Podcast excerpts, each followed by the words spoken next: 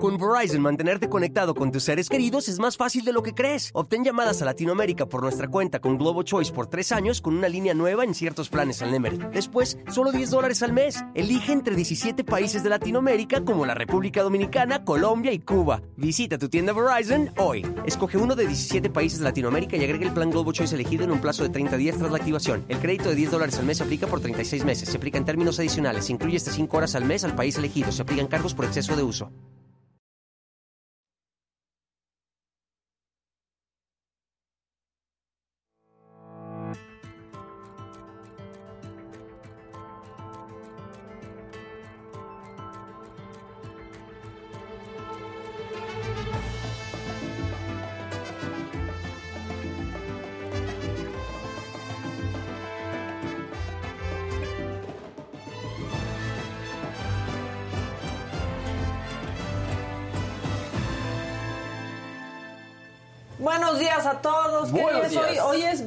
24. 24. Miércoles 24 de agosto y tenemos que decir, ya se fue el año. Ya, Ya. Ya, se fue el año, Ya, compañeros. ya hay pan de muerto.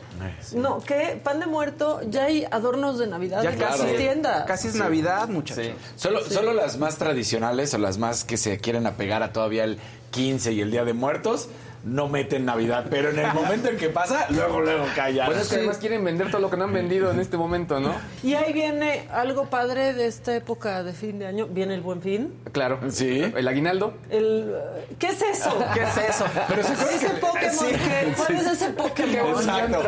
Creo que en, en- en 20 años que llevo trabajando aquí en esto, creo que ya, la- o sea, una vez conocí el aguinaldo, alguna vez, pero en general, puro freelanceo. Oye, pero ¿se acuerdan que, Sí, que puro los Hot. Days también fue, o el Hot Sale, o como se llame? Hot Days. fue- fue- fue- fue- Los hot dates eran Los hot épocas. cakes son deliciosos. Pero, pero fue horrible porque no hubo promociones y Luis lo había dicho en su momento. Dijo, va a ser meses sin intereses. Y también meses sin intereses engañosos, ¿no? O sea, Fíjate ¿cómo va a ser en el este buen fin? yo sí auguro que sí vas a encontrar ofertas. O y vuelvo a repetir, no es buena noticia, porque no han vendido. No han vendido, ya vamos a comprar televisiones de así generación vieja. Y, a ver, van a va a haber Las llantas que tú siempre lo muchísima has dicho. oferta de Llantas televisores, caducas. porque además viene mundial. O sea, noviembre, o sea, van a aparecer ofertas de televisores. En todos, lados, hasta en el excusado van a encontrar ofertas de televisores, van a ver. Va a venir mucho, mucho, mucho. Y por otro lado, creo que sí, o sea, en serio, un poco las indagaciones que estoy viendo, pues sí, o sea, no ha sido un gran año. Creo que este, este año en particular tiene más incertidumbre ¿Cómo que los supiste? dos. Pues mira, veo, veo un noticiario en la mañana. Este año ha estado de la... Sí ha estado... A ver, gente, ¿ha estado para el perro este año, sí o no? Sí. Para el perro. Para el perro. Yo justo lo platicaba con Gis hace un momentito. Yo, yo, yo, yo llevo tres fallecidos. Mi tía abuela, un tío No, ya col- y, mi tío antier. O sea, dos tíos llevo. Lo ¿O estás no? Por- juntando como estampitas, ya ni digas Sí, así. sí, sí, sí, no, no, no. Yo, yo también ya voy, llevo dos, dos tíos y uno de mis mejores amigos. No, ya. No, bueno. No, Sí, sí, sí, o sea. Ya nos sentimos mal, Fausto y yo, que no tenemos Sí. que decir. Sí, ah, una, tra- una tragedia, ahorita busco. la tragedia, una tragedia. No, tragedia que, que Morena quiere que las mujeres hagan el servicio militar obligatorio. Mire cómo van por los derechos de la mujer. Ya es, ya es opcional. Ya, Ya. ya. Desde hace mucho es opcional. Si eres mujer y quieres Sí, ir, exacto. vas y lo haces. Pero de eso ya necesitamos que nos sigan obligando a hacer cosas a las mujeres. Son como de esas notas que hasta que la reflexión dices, ah, es cierto, eso ya había pasado, ¿no? Claro. O sea, ¿por qué están metiendo Claro. eso a la, a la Pero al rato, cuando tengas así la primera general o capitana o lo que sea, vas a- la estampita y la medallita la vas a tener ahí en los medios. Vas a ver, miren, Sí. la primera mujer que es un mando del ejército. ¿Eh? Vas No, a pero ya las hay, ¿no? Ya las hay, o sea, y y aparte, a ver, el servicio militar es voluntario también para los hombres. claro. Y desde que eso pasó, ya nadie va. De o hecho, sea, cayó hasta muchísimo. ya lo vemos como Y porque recuerdo que yo, les, que yo les había dicho que Sí, fui toda remiso. la vida se hacía trampa. remiso ¿Fuiste remiso? porque se me olvidó. A mí y a todos mis amigos en la secundaria se nos olvidó. Acabamos, bueno, eh, terminamos la prepa y se nos olvidó. Eres No, la yo- segunda yo, sí persona fui, que conozco. sí. Y te voy a decir, a, a mí me tocó la muy buena suerte, así, la muy buena suerte, porque pues ya llegas, ahí sí tenías que levantarte súper temprano y los militares les encantaba jugar a... Y ahora ponte a hacer este brinca y a hacer lo que fuera, ¿no? Entonces empiezan a sacar las bolitas, ya saben, para ver a quién le Eso tocaba. pasa en el servicio. Bola negra, en ese momento iban diciendo, ya sabes, bola blanca te toca servicio, Sí. bola y así. Ah, fuiste- Se acabaron las de servicio. Ah, muy bien. Entonces, pues ya. Te quedaste sin bolitas. Me quedé sin bolitas y entonces ¿De fue qué así de, no le toca hacer servicio a mí y ya sabes, como a miles, entonces fue una joya. Yo por, por ser remiso tuve que marchar. Entonces sí fui como durante seis meses a marchar. ¿Saben todos quién los sí fue? Luis Miguel. Ah, Ah, claro. hizo un Sí, video, hizo hizo video. un video, Sí, o sea, sí. Luis Miguel sí, fue al servicio. No, yo no. Incondicional de las Fuerzas Este- Armadas. Yo sí llegué y a ver, usted no, bola negra ya, váyase. Usted no Eso suena sirve que, eso suena que algo hubo por medio. No, te lo juro que no. Pues todo el mundo. Digo, a mi amigo, ¿usted viene con el de allá, con el joven? No, ¿por qué? El que venía con un chavo que de pelo largo. Ah, porque sí iba a ir a marchar con él si decía que era su amigo. Y yo, ay, no, no, no, no lo Ni conozco. lo Pero si llegabas con una torta ya, te la A perdonaban. ver, es que antes, o sea, era obligatorio, pero hacían trampa. Claro. Hacían trampa para Pagaban, ganarse el servicio militar. muchísimas cosas, sí. Entonces, por un lado, acabó con esa corrupción de que pues ya es voluntario, pero por otro ya nadie va y ahora, que sea obligatorio para las mujeres. Mi papá recuerdo que me contaba que ahí, eh, en su momento elegías un deporte a practicar y era lo que ibas a hacer. No marchabas, ibas a hacer un deporte. Entonces, Eso está bueno. Mi papá, Está bien. me que mi papá contaba que le hacía frontón. Entonces, como que, pues sí, o sea, eran otros momentos, pero lo que a mí sí me tocó es que sí era, era un relajo, la Eso verdad. está buenísimo, pero hacer un deporte está muy padre. O sea, si yo hubiera ido, por ejemplo, en, Si el, en en el el momento que, hubiera ido, en no está esas, horrible. Pues sí me salvo, pero les digo, a mí, honestamente, se nos olvidó y fuimos y pues ya. bueno, de mi generación, te voy a decir, de, de mi grupo de amigos, a uno le tocó marino. Ma- ah, Ah, ese dicen que era muy rudo. ¿eh? No, pues se los llevaban hasta Acapulco, se tenían que subir a, a limpiar el, el barco, o sea, sí, sí le tocó todo eso. El camarote. Ajá, Bola azul. El justamente. camarón. Bola Ah, azul la bola era. azul. ¿Aquí alguien hizo el servicio militar? ¿No? Bola negra. No, ¿ves? todo. Puras bolas negras aquí. Salvo Luis.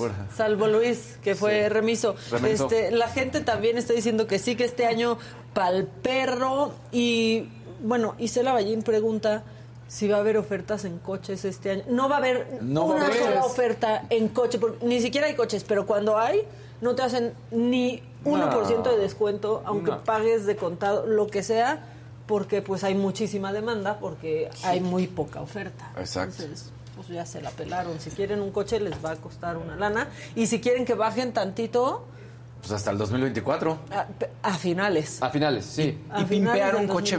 viejo. No, es que ahorita Limpiar también los un coche usados viejo. están muy caros. O sea, los usados Por la están demanda. caros. Ajá. Sí, ahorita si tienes un coche... Cuídenlo. este, véndelo. A menos que quieras te hacer lana. O sea, si quieres sacar lana, véndelo, lo vas a vender como nunca habías vendido un coche usado. Como nunca. Te lo van a pagar por primera vez bien.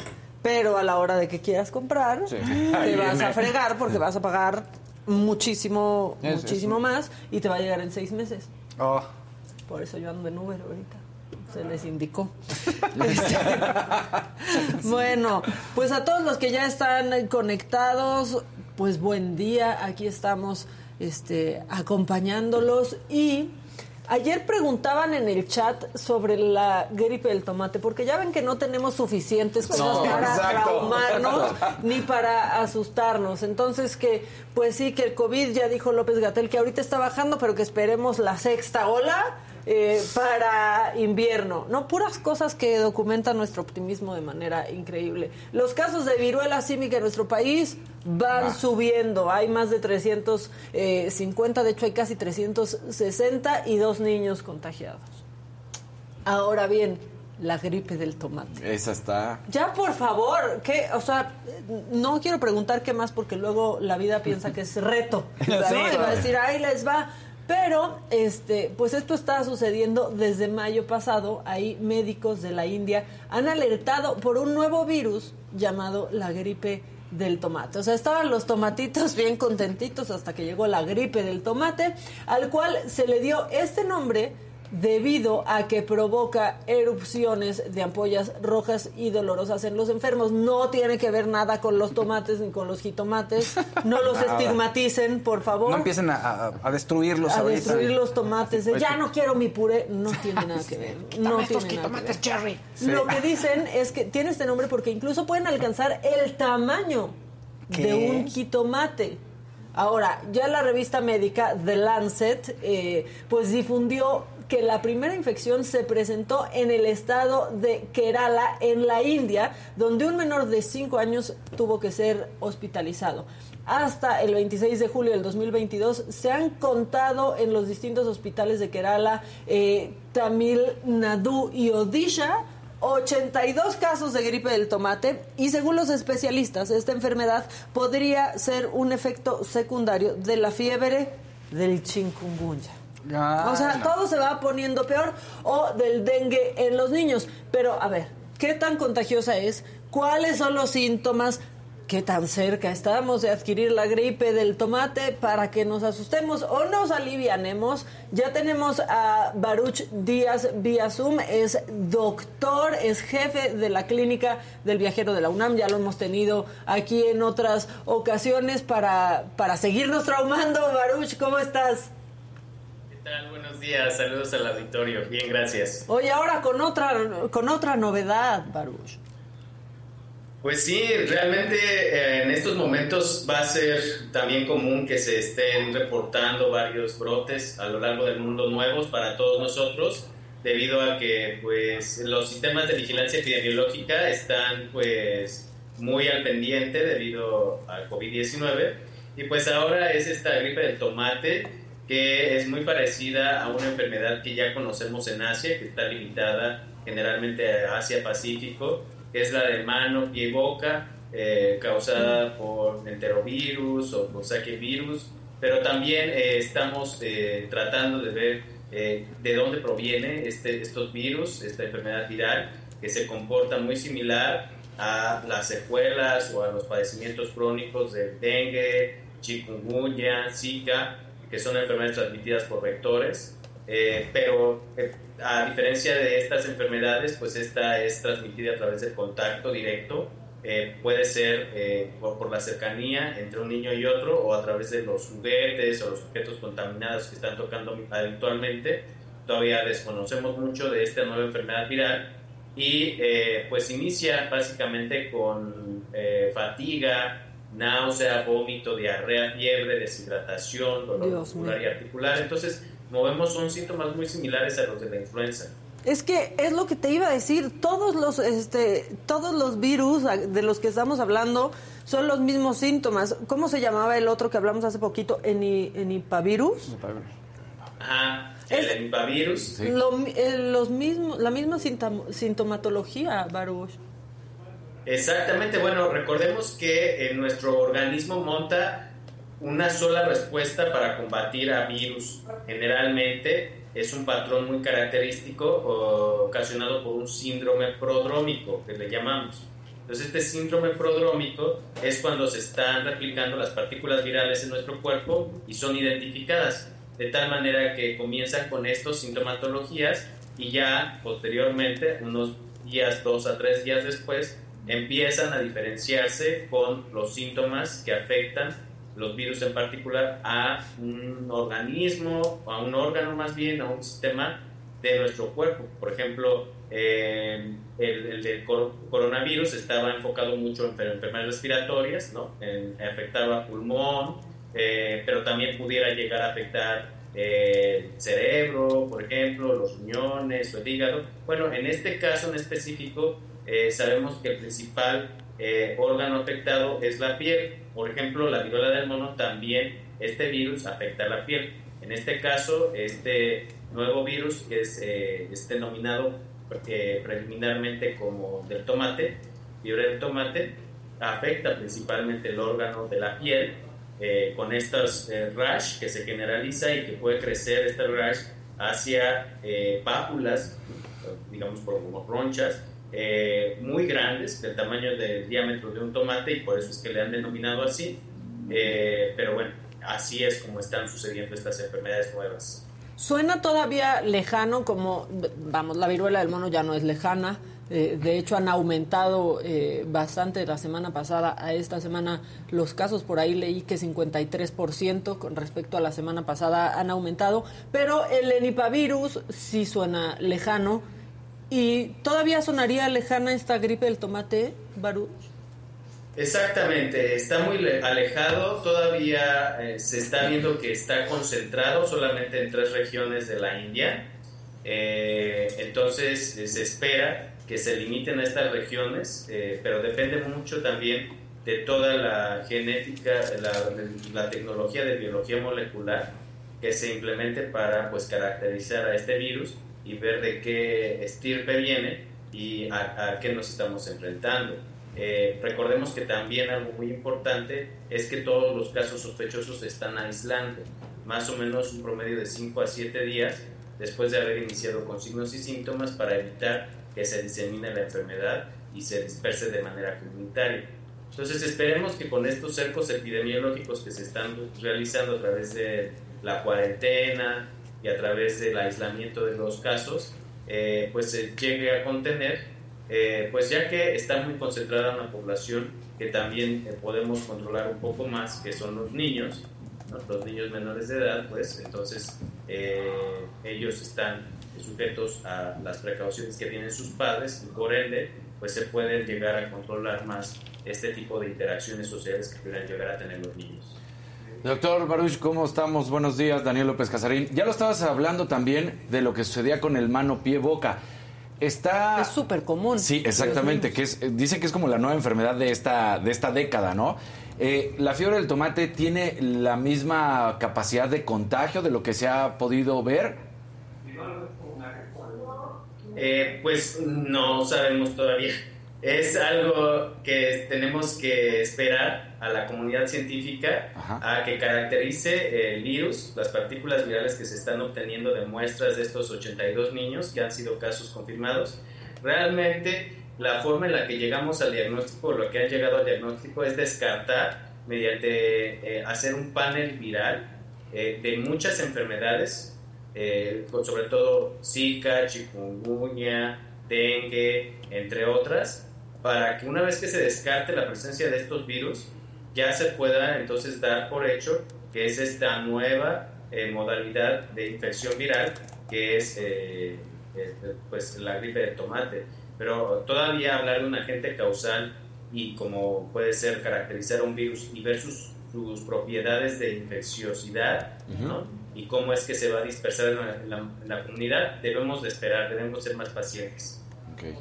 Oye, Baruch, y algo que sí está sucediendo, nos das un poquito de, calma con esto, pero algo que sí está sucediendo, y como ya dije, y va en aumento, es la viruela del, mono. ¿Qué sabes de esto? ¿Cómo vamos en, en México? La Ciudad de México sigue siendo el lugar en donde hay más casos en la República, ¿verdad?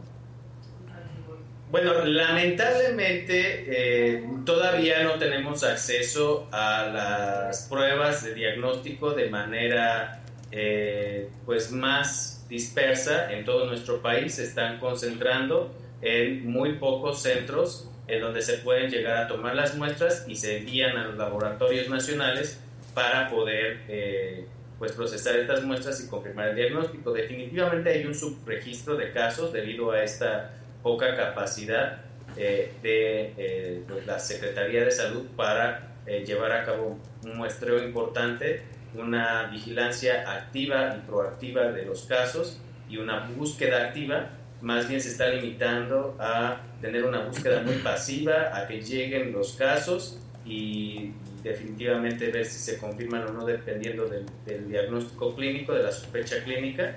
Eh, entonces, pues desconocemos mucho de cómo se está comportando en México la mitad prácticamente de los casos se está concentrando en la Ciudad de México y esto es por la capacidad tecnológica y el acceso a la salud que tiene eh, la Ciudad de México para sus poblaciones. Incluso se han, ha, habido reportes en que varias eh, personas han tenido que migrar hacia la Ciudad de México, desplazarse hacia la Ciudad de México para poder tener acceso al diagnóstico.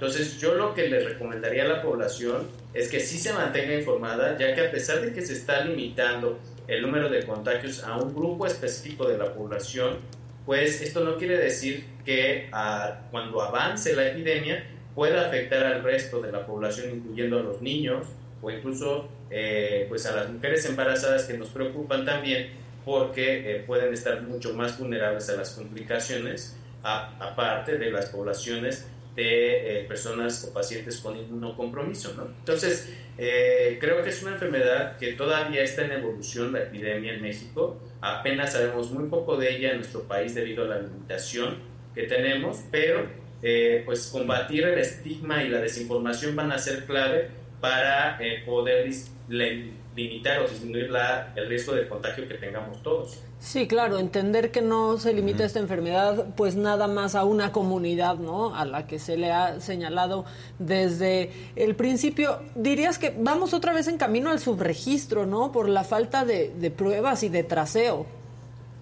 Exactamente. Vamos, eh, definitivamente el subregistro ha afectado a nuestro país en esta pandemia de COVID y en, la actual, en el actual brote de viruela del mono. Eh, sin embargo, también hay un subregistro que se está observando al inicio de, esta, de estas epidemias locales en todo el mundo. O sea, no es algo que, que sea exclusivo de nuestro país. Lamentablemente, los insumos que se requieren y personal capacitado pues van a limitar mucho de lo que podemos hacer en un inicio eh, ante un nuevo virus que no se esperaba que ingresara o que circulara en, nuestra, en nuestro país de manera local, lo cual ya está sucediendo. Entonces, eh, esperemos que en las siguientes semanas se anuncie un plan para eh, fortalecer estas unidades de salud, sobre todo los servicios de salud sexual preventiva, porque es ahí donde están llegando la mayor parte de los casos, y los servicios de atención primaria Doctor, muy buenos días. Luis, que dije de este lado. Eh, creo que la, la, parte también muy interesante en el análisis de, lo que está ocurriendo con todo esto es que, pues bueno, después de, haber pasado con, eh, bueno, estar viviendo el coronavirus, pues la gente quiere vacunarse contra pues las nuevas enfermedades. Sin embargo, incluso en Estados Unidos eh, el tema de la, de la viruela símica, pues no hay eh, suficientes vacunas y la gente del gobierno está diciendo hay que mantener la calma y únicamente que sea la población que pueda estar en riesgo. ¿Qué es lo que podemos esperar al respecto con, pues, con, todo este tipo de situaciones? Porque al final pues la gente en esta costumbre, por así llamarlo, pues va a querer vacunarse para estas nuevas enfermedades. En efecto, yo creo que algo que tenemos muy claro las poblaciones latinas, sobre todo nuestro país México, es que la vacunación es clave para combatir las enfermedades infecciosas, ¿no? Y esto pasa por unos altos niveles de apego a las recomendaciones de vacunación, a diferencia de otros países eh, que han tenido problemas con grupos eh, que desincentivan la vacunación erróneamente pero eh, pues la vacunación va a ser importante también en esta estrategia de combatir la, el brote actual de viruela del mono, ya que a diferencia de COVID, pues sí contamos con vacunas que han demostrado ser efectivas para disminuir el riesgo de contagio y el riesgo de desarrollar complicaciones hasta en un 85%. Entonces, eh, eh, actualmente existe la vacuna más, más empleada en este, desde pues, este brote del 2022 mayo del 2022 es la Gineos. La Gineos es una vacuna de virus no replicantes. Esto quiere decir que toda la población puede acceder a ella independientemente de su estado inmunológico, porque hay algunas vacunas en las cuales la población con inmunocompromiso eh, no puede vacunarse porque pueden replicarse los virus en su organismo y puede causar efectos adversos graves. En este caso, Gineos es una vacuna muy segura para toda la población que requiere de dos dosis con una separación de cuatro semanas entre cada una. Y en efecto, eh, hay una, eh, una escasez muy importante en todos los países porque se están utilizando las vacunas que estaban en stock, stocks de seguridad, de los que cuales carece México, eh, para si se venía algún brote de viruela humana, por ejemplo. Entonces, se están utilizando estas vacunas a una quinta parte de la dosis convencional para poder hacerlas más eficientes, vacunar a la mayor parte de la población, pero también se está ocupando una estrategia en anillo para combatir al virus de la viruela humana. Entonces, esto quiere decir que fue la misma estrategia que se ocupó para la viruela humana, la que se está ocupando para la viruela del mundo. Se están identificando los contactos y se están vacunando al resto de, los contactos estuvieron en, cercanía del caso índice. Y esto genera una estrategia circular de anillo que limita el contagio más allá de sus contactos directos. Y esto nos da la capacidad de tener dos esquemas de vacunación. Los preexposición, que todos conocemos, y los post-exposición, que se aplican, por ejemplo, en, en enfermedades como la rabia, en donde la persona estuvo ya expuesta y se vacuna para evitar que desarrolle la, la infección o la enfermedad. Doctor, estamos prácticamente a una semana de que los niños vuelvan a la escuela. ¿Hay algo que tengan o que puedan, mejor dicho, hacer los padres para prevenir pues el mano pie boca tal cual que es una de las que más agrede en estos momentos y como ya lo estabas diciendo, que pues es una variante de la fiebre del tomate. ¿Qué se puede hacer en estos casos? Eh, bueno, todas eh, las enfermedades virales, sobre todo las que se transmiten a través del contacto directo entre personas o a través de, las de los objetos contaminados o incluso a través de las gotas respiratorias como el COVID, es importante que se prevengan a través de buenos protocolos de higiene y sanitización. Entonces, lo, lo más importante es que los padres de familia se organicen con las escuelas para poder estar informados de cómo es que se están llevando a cabo estos protocolos de higiene y sanitización, cómo es que se aseguran, si es una escuela con un acceso pobre a pues el agua potable, que es una cuestión muy importante en nuestro país, que hay una escasez real eh, en las escuelas eh, públicas de una parte importante de nuestro país, bueno, vean la manera en cómo paliar esta, pues, estas necesidades y eh, ver, asegurar que se mantengan estos protocolos de higiene y sanitización. También se deben de mantener observantes, vigilantes ante cualquier síntoma de enfermedad en los niños, ante cualquier lesión cutánea, ante cualquier digamos que manifestación clínica de eh, una eventual enfermedad que va iniciando y evitar eh, mandar a los niños pues con estos signos y síntomas tempranos de enfermedad y consultar de inmediato con un médico que es el que les va a orientar o un personal sanitario, ya sea un personal de enfermería o los médicos pasantes de servicio social que a veces están eh, son los únicos accesibles en las zonas más remotas de nuestro país para que ellos les informen y les orienten sobre qué hacer y evitar que estos niños accedan a estos centros educativos y puedan llegar a través de su comportamiento de interacción social, pues eh, dispersar la, enfermedad en la comunidad. Pues muy bien, Baruch, pues estamos, estamos pendientes de esto. Ojalá que pronto te entrevistemos, pero que no sea por una nueva cosa, por favor. Así es, esperemos que ya tengamos otras, eh, otras eh, noticias más amables. Pues sí, y que no sea por la sexta ola que ya nos advirtieron que en invierno llegará otra vez. Exactamente, bueno, todas las enfermedades se comportan así. El COVID va a ser obviamente un comportamiento en oleadas y esperemos que estos oleajes no nos afecten o nos afecten lo menos posible a nuestras actividades normales. Tendrá que ir como la influenza, ¿no? Que ya sabemos cuándo es época de influenza y cuándo vacunarnos, vacunarnos. Para allá debemos de ir. Para allá va, eh, pero eh, es ojo, no, a lo mejor no es, está, no está asociada a las estaciones del año. Esto es muy importante.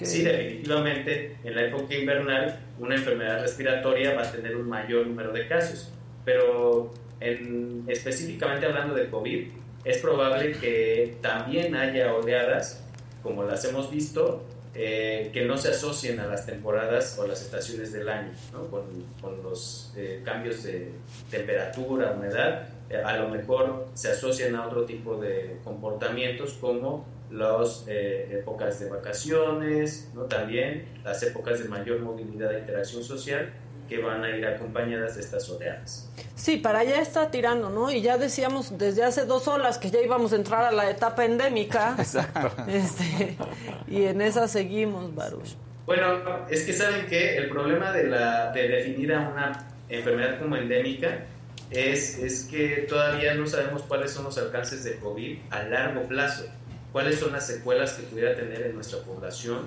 y los efectos secundarios eh, a mediano o incluso después de años de haberse infectado de COVID.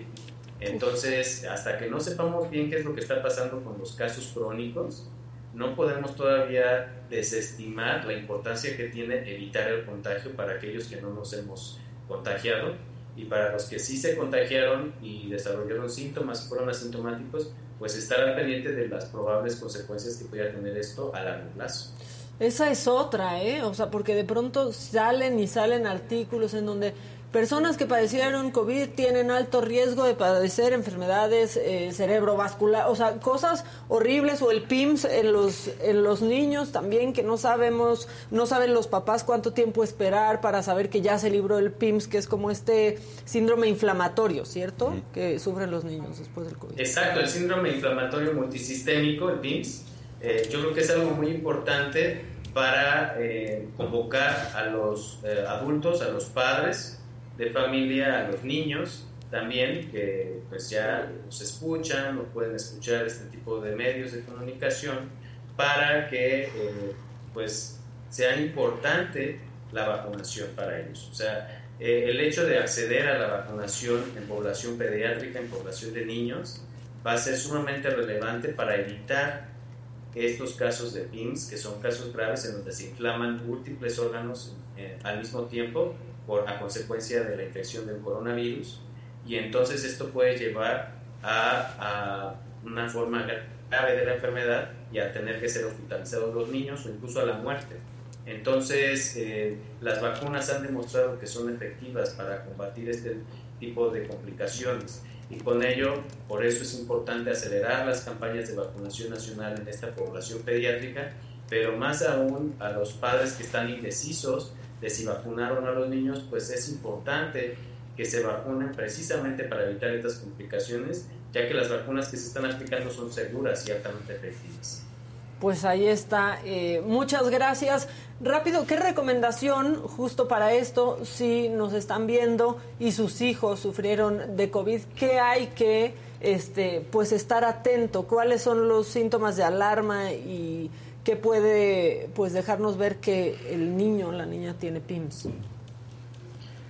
Bueno, miren, eh, el, PIMS es una complicación aguda del COVID. Entonces, sí es importante que si los niños eh, comienzan a desarrollar signos o síntomas de infección viral de COVID, eh, pues consulten a un médico lo más rápido posible, un pediatra o si un médico general, personal sanitario, en capacidad de dar seguimiento a, al niño que está ya infectado y está desarrollando signos y síntomas de COVID para que ellos sean los que vean este tipo de signos y síntomas de alarmas. Normalmente una fiebre intensa que supera los 38 grados eh, centígrados y, que no se quita con ningún medio convencional, que persiste más allá de algunas horas, pues va a ser un dato de alarma muy característico en niños para inmediatamente buscar apoyo en personal sanitario.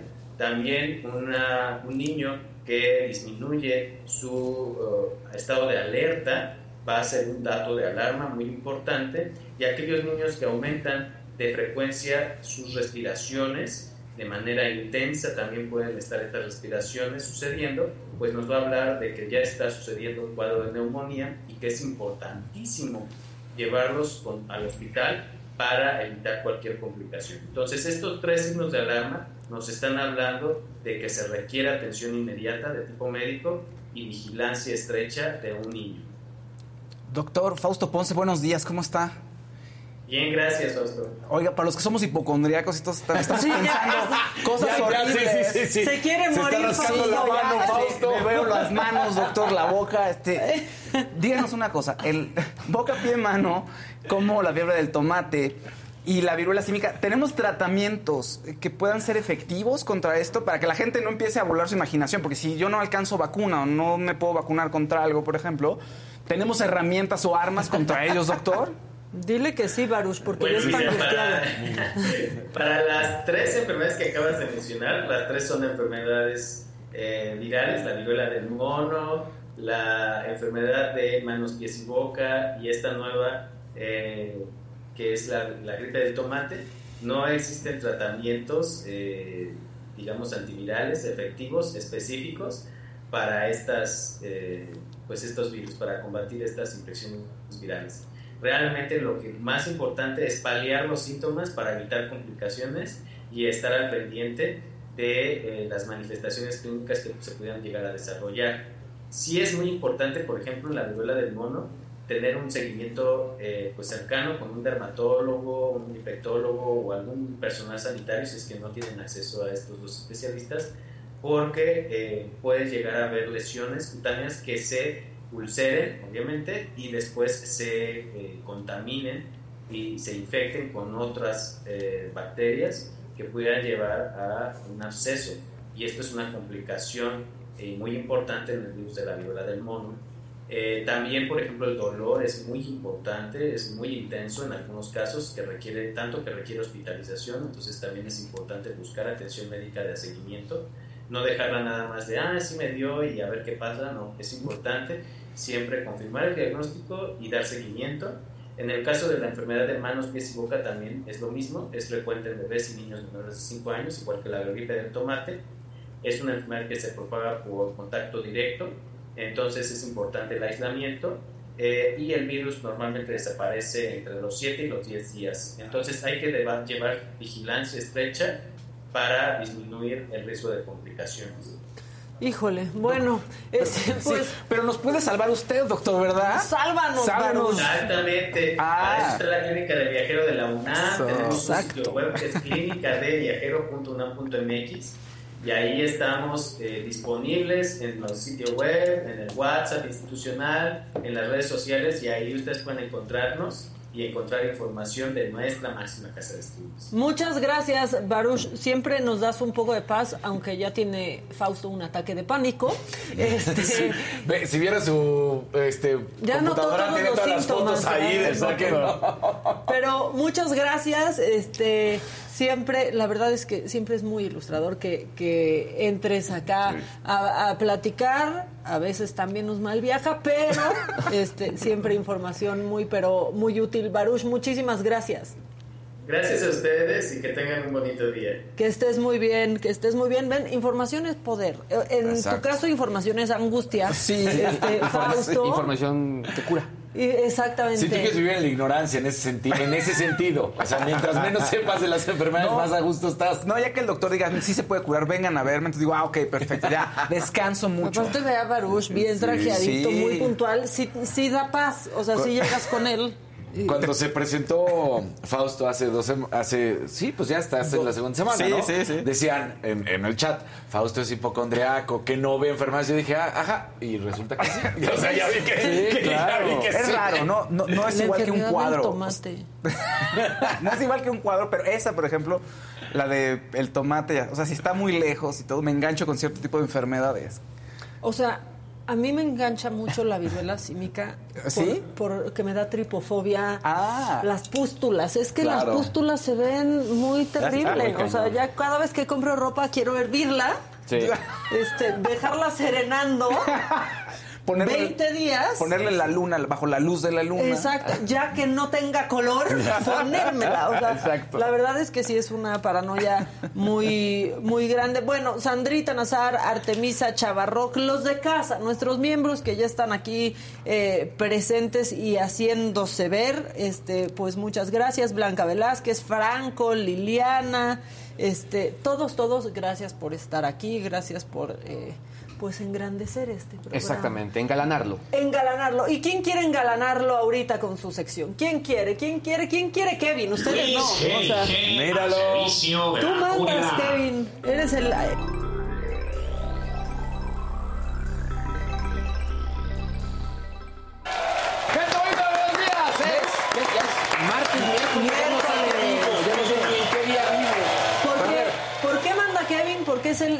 ejecutivo más alto de esta empresa. Llega casi a los dos metros. Exactamente, exactamente. Oigan, vamos a arrancar eso, con una pregunta, que les vamos a poner una imagen ahí en, en pantalla, para que la gente que nos está viendo en este momento, ya sea en el chat o que esté viendo este programa de manera pues posterior, nos respondan qué, eh, qué tipo de producto creen que es el que vamos a ver. A ver si estamos listos, Oscarín. ¿Sí o no? ¿Sí o no? No empiecen a alburear, ¿eh? ¿Con qué? pasó? Aquí, pues no ¿Con sé. qué porque- alburearon? Pues no sé, feo aquí soplas en Ahí el chat. está. ¿Eso dice. es de Delmira? Ahí está. A ver, que, que- que escriban y que nos digan qué piensan que es este producto. Y que lo dejen ahí en los comentarios. Y ahorita al final les digo qué es. Una Pero bueno, no es. Oigan, vamos a, a arrancar rápidamente con, con Netflix. Y es que el día de ayer se volvió muy viral que en Ecatepec iban a construir unos estudios cinematográficos y que esta compañía pues básicamente iba a meter una inversión pues para, para producirlos, que era una pues inversión compartida junto con Casa Azul, que es esta compañía también que forma parte De del grupo de, de. Pigmenio Ibarra y Argos. Honestamente, el que lo el que lo publicó fue Fernando Vilchis, que es el presidente eh, municipal de Catepec. Ni me digas ese apellido. sí, sí. Espérate, entonces Sí. yo vi eso, vi las imágenes que publicó y después vi un comunicado y dije, a ver, yo como que, pues no, como que no estoy acostumbrado no a que las cuadra. grandes OTTs hagan los anuncios de esta manera. Entonces, pues empecé con ciertas indagaciones y fuentes cercanas a Netflix me dijeron que no, que al momento no hay nada marcado en cuanto a su participación económica en este proyecto. De hecho, posteriormente a esto hubo varios cambios en, en- en las notas que se publicaron y hubo correcciones al respecto. Así que, pues hay que estar, hay, hay- hay que tener cuidado porque al final un poco la, la pregunta es, bueno, ¿y de dónde vino esta nota o quién va a meter este dinero, no? Y la parte más irónica es que nadie sabe exactamente por qué emitió esta, esta comunicación Fernando Vilchis. Lo que sí es un hecho es que, pues bueno, Netflix no, no está ahí. Y honestamente, por la manera en la que trabaja Netflix, lo que hace Netflix es subcontratar otras compañías a las cuales ellos únicamente pues, les ponen la etiqueta de original, pero son Claro. otras compañías las que lo producen. O sea, entonces es cosa del apellido. Quizá. Decir mentirillas, Sí, ser chismoso. Me- me- Exactamente, exactamente. Puede ser por ahí. Cosa del apellido. Oigan, y por otro lado, a ver, eh, ¿ustedes saben exactamente en qué consiste la generación Z? En quejarse de En todo. quejarse. Quejarse, sí, exacto. Exacto. Bueno, pues es que la- lo que pasa es que ayer la gente... En no aguantar en un trabajo. Pues, puede ser, puede- pero En es que son más millennials, ¿no? Es que se volvió más de no, millennial. No, oye, yo soy millennial. exacto. Bueno, Sí, Todo soy lo que has millennial, aguantado, me consta, Maca. no, bueno, yo, o sea, yo Trabajo también... hace como Pero a- 20 a eso años. Sí, sí. Es Con que un la- arma de boomer. La gente de, Twitch compartió pues un estudio que ellos denominaron la generación Twitch, que pues básicamente es la descripción de la generación Z, porque es donde ellos tienen su mayor eh, pues eh, público. La generación Z es la que está, o los nacidos entre 1997 y 2012. Tienen características interesantes. Y si ustedes tienen alguna de estas características, déjenlas ahí en el chat, díganos obviamente si coinciden o no. Uno de estas partes importantes bien es huevones. que crean tendencias y, y sobre todo están muy clavados con la inmediatez. No, caigamos en los clichés, no caigamos en los clichés. Y por otro lado, por ejemplo, punto importante, cuatro horas conectados a internet todos los días. ¿Eso es mucho o poco? Pues yo, yo creo que es poco. Es que yo también pensaría Sí, que es poco, Porque- pero no sé si por la naturaleza de nuestro Ahora, trabajo. la- su forma favorita de entretenimiento, chequen, videos, streamings y transmisiones en vivo. Ok. Por otro lado, videojuegos es muy muy importante para esta generación como su forma de entretenimiento y obviamente pues ven este, este tipo de contenido como ya, digamos, así como nosotros en su momento pudimos ver sitcoms, novelas, películas, para esta generación el tema de los videojuegos es muy muy importante.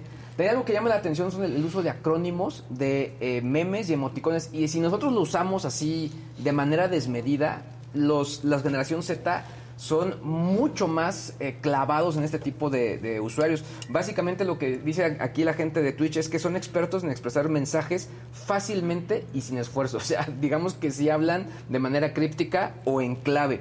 Eh, finalmente se habla mucho del metaverso, que aquí yo, más allá de hablar del metaverso, porque honestamente yo todavía no lo veo como algo, o sea, plasmado y, y- En y- una y en una, en una generación, sí creo que la, la combinación de OTTs, o sea, series o servicios de contenido, videojuegos y obviamente ya la realidad virtual, en combinación va a ser muy importante para, para esta generación. Y bueno, pues básicamente en cuanto a contenidos, consumen mucho, pues gameplays, videojuegos que están ahí en, en línea, ver a otros ju- jugar y obviamente contenido casual o humorístico. Así que si ustedes tienen esas características, pues tienen algo de, de Z. Y ahora sí vamos al, al gadget que les dije. La Z. La Z. Salvajemente. Grupera. No, pero ¿qué serían los Z? Guerrera. Salvajemente guerrero. Exacto. Oigan, pues miren, Cuentera. la gente de, de, de LG ayer compartió este producto. ¿Ustedes qué se imaginan que es? Dicen Una aquí bocina. que una mesa. Yo pensaba que bocina. Una bocina, diría. bocina. Un filtro. Yo pensé que era un chocongo de cuando lo vi. Filtro para el agua. No, dice. ya no está Jimmy aquí. Exacto. ¿Qué hablas de chocongo? Pues básicamente es una bocina, es un purificador de aire, es una mesa y es un cargador inalámbrico. Es todo. Es una Todo mesa, pues, ¿de qué uno. tamaño Pues es? que es un como- Thermomix. Es como tamaño de mesa buró, tal cual. La- la- en este momento se está llevando o se va a llevar a cabo una feria en Alemania muy importante que es IFA y justo la gente del gym mostró este producto. La verdad me preguntaba por acá, oye, ¿y cuánto vale? No han dicho el precio, lo que sí es un hecho es que al final creo que la parte que más a mí me llama la atención es la parte de purificación de aire, porque hay varias compañías que lo que están metiendo es este tipo de filtros justo para el tema de las habitaciones de tal manera que pues obviamente respires mejor, te duermas mejor e incluso tengas beneficios en la piel. Eh, a mí me gustó mucho el diseño, habrá esta versión como mucho más alargada o u otra en, en versión eh, redonda y ojalá que sí llegue al país, porque creo que si esta te se gusta ve larga o, o redonda. o redonda. O depende de lo que te guste, exactamente. Cargador, o sea, pones tu celular ahí como mesita de- y ya se Claro, carga solo. se carga sí. por inducción. Sí, Por claro. Escuchas exactamente. reggaetón súper sucio y como hay purificador no te sientes tan mal. Sí, exacto. No. Sí, o sea, Sí, reggaetón claro. Perreas, eh, vamos a perrear en la fiesta, pero hay purificador, no pasa nada. No hay gente también, voy a decir, o sea, parece que estoy pacheca, pero no hay gente también que, que contigo se carga por inducción.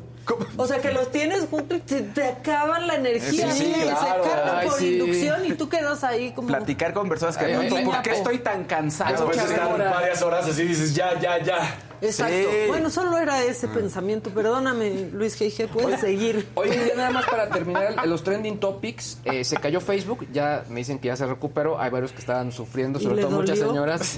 Yo la verdad es que... Las tías. Eh, Las tías, yo honestamente ya ni... Ya casi no me meto a Facebook, muy poquito, nada más para Yo ver este programa a tampoco veces. me meto a Yo Facebook. sí. Varias, sí, hay, hay público ahí muy fiel de mis seguidores. Disculpen ustedes el Ah, ego, es pero. que es una Ah, barrera generacional, Faust. Oiga, pero quien se volvió trending topic fue Atos y Tango, porque por Ah, fin, sí, sí. este, en Estos Querétaro, perritos. pues eh, una, un, un hombre de 60 años fue encontrado responsable de haber envenenado a estos perros, eran perros de rescate, que pues lo que el, el- el juez obviamente estuvo determinando es que eran perros que eran no era de apoyo únicamente para la población mexicana, sino para pues eh, el público en general, un, un apoyo universal, así lo llamaron. Eh, esta persona estará pasando 10 años en la cárcel Qué y tendrá que pagar una multa de 2.4 millones de pesos. Qué Lo bueno. que dicen Sí, que claro. ocurrió fue que eh, puso veneno en salchichas en un lugar donde los perros pasaban en su recorrido para relajarse. Eran perros que estaban sometidos a un constante entrenamiento. Los perros consumieron estas salchichas y fallecieron. Fueron tres perros. Uno de ellos sí se salvó. Dos de ellos fueron los que fallecieron, Atos que fue. Atos y Tango. Y pues bueno, esto marca un precedente sobre todo para eh, pues concientizar y entender que el maltrato animal es cosa seria. Pues sí, la verdad es que qué bueno, ayer en las redes Sí. pocas veces están todos de acuerdo en algo, especialmente en Twitter que solo están peleando, este, pero todos coincidían en festejar esto. Por favor, saluda a Arturo Rubalcaba. le Arturo. Rubalcaba, ¿cómo estás, Arturo? Le Mi urge, le Arturo. urge. Exacto, mi, Mi Arturo. Arturo. mi Arturito. Oigan, este Repítelo para que lo grabe. Ah, venga, a ver, Exacto. a ver, Prepa- ya estás, ya, ahora sí que ya estás grabando. ¿Ya estás grabando? mi Arturo, ¿cómo estás? Inundación en casa de Arturo. espero, espero que, que puedas este, arreglar todo porque ahorita tu casa se inundó. Exacto, Exacto. Dile otra cosa sexy. Que tengas un gran día. Ay, no. Arturo, al cliente lo que pide para que vayas y empieces tu día feliz. Este Budosenshi Doshi, eh, que si ya hay detenidos del osito, ah, eso también está Ah, claro. macabroncísimo. Sucedió ayer en donde pues estaban maltratando a un oso. Este, Ahorita te doy Que bajó a información. tomar agua, eh, imbéciles, pero bueno, sí. Ahorita te doy información. Dejen a los ositos. Y en eso está incluido Casarín. Dejen a los ositos. ¿Quién sigue? ¿Quién sigue ejecutivo alto de esta empresa? La que sigue, por favor. Nuestro osito. Aquí estamos. Nuestro Grizzly Bear. Y al haber Grizzly, ya no hay otros tipos. Ya. Oigan, una buena noticia. Un beisbolista más que llega a la MLS, Javier Azad, es el nuevo mexicano, que bueno, es liga mayorista. El pitcher tijuanense lanzó cuatro entradas sin permitir carrera en su estreno con los Chicago Cubs.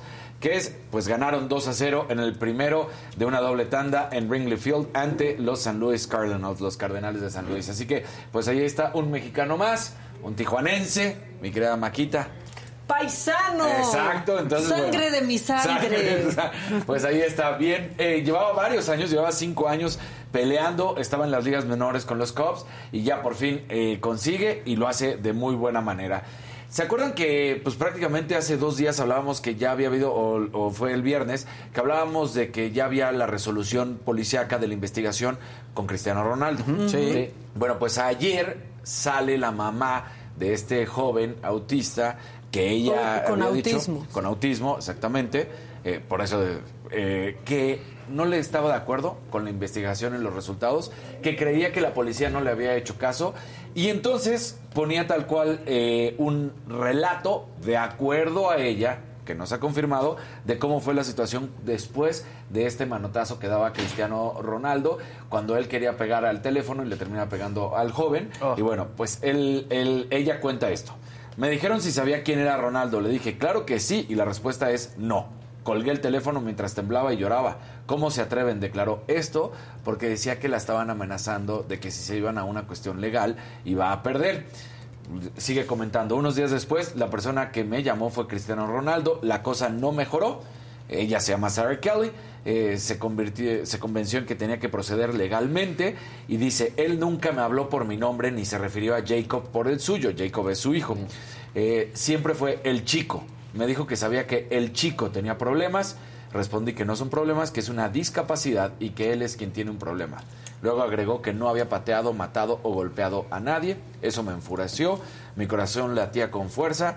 Me dijo que no quería estar en los medios ni en la corte, que tiene un buen equipo legal, que ganaría y pelearía conmigo hasta el final, que sabe cómo lidiar con los medios. Ahora sí que son los dichos de ella. Legalmente y la policía ¿En qué va? llegó a su final. Desestimaron, como lo habíamos dicho, era una llamada de atención, porque en Inglaterra si tú eh, aceptabas pues tu culpabilidad en estos hechos, se te da una llamada de atención y no pasa a mayores. Y eso fue el resultado de la investigación y del caso. Pero ahora la mamá es la que sale a decir, no estoy de acuerdo y voy a hacer una demanda. ¿En qué terminará esto? No se sabe, pero también ya fue criticada que era justamente lo que no querían que sucediera cuando en un principio pues no se sabía nada de la condición de este joven, de Jacob, y entonces decían, pudiera ser que todo lo esté inventando la mamá para buscar una indemnización económica pues de una personalidad como lo es Cristiano Ronaldo. Y ya una vez que se da el resultado de la policía, dicen, pues si ya la policía ya encontró y ya finiquitó el caso y ella quiere demandar, está en todo su derecho, pero parecería, gracias, vengan las fanfarrias. Exacto. parecería que, que ella lo está tratando de hacer para buscar eso, ¿no? Un, un- Y ahora el niño va a estar en el reflector. exactamente, que es lo que no se debería. Exactamente. ¿No? Híjole, que. Mira, si realmente es como la, la mamá dice, Exacto. o, o sea, sí te da mucho coraje, pero fuera autista o no, me explico. Claro, es tu claro, hijo. no y- tiene que ver con una, No. con una condición, una discapacidad, nada. Claro. Tiene que ver con que es un ser humano el cual recibe un manotazo. Como yo lo dije en ese momento y lo sigo creyendo, no puedo meter las manos al fuego por Cristiano ni lo haré. No. Yo no creo que él va a darle un manotazo. Termina contactando la mano, claro que sí. Yo creo que lo que quería era pegarle al teléfono, que de todos modos No está, pésimo. claro. No puedes pegarle al teléfono de otra persona. Pues, ¿no? Claro, se entiende que ella quiera justicia y todo, ¿no? Ahora, el tema es que los colaterales se vuelven muy duros. muy duros, porque en sí Cristiano no la está pasando bien en estos momentos con el Manchester United. No, ante los ojos de la afición no está muy bien, pues eh, este jugador no ha tenido los resultados esperados con el equipo inglés. Y viene esta situación, entonces, ¿qué es lo que va a estar sucediendo? Todavía no se sabe. Si sí es esto, si él sabe que se equivocó, pues que dé la indemnización correcta, ya sea un apoyo, ya sea pagar, Claro. ya sea, lo que tenga que hacerlo. Si es como ella lo cuenta, me parece muy grave y muy delicada la No, y situación. qué mamada para esas, a esas situaciones, ¿no? Claro, sí, sí. No, pues nadie, al Nadie. final del día.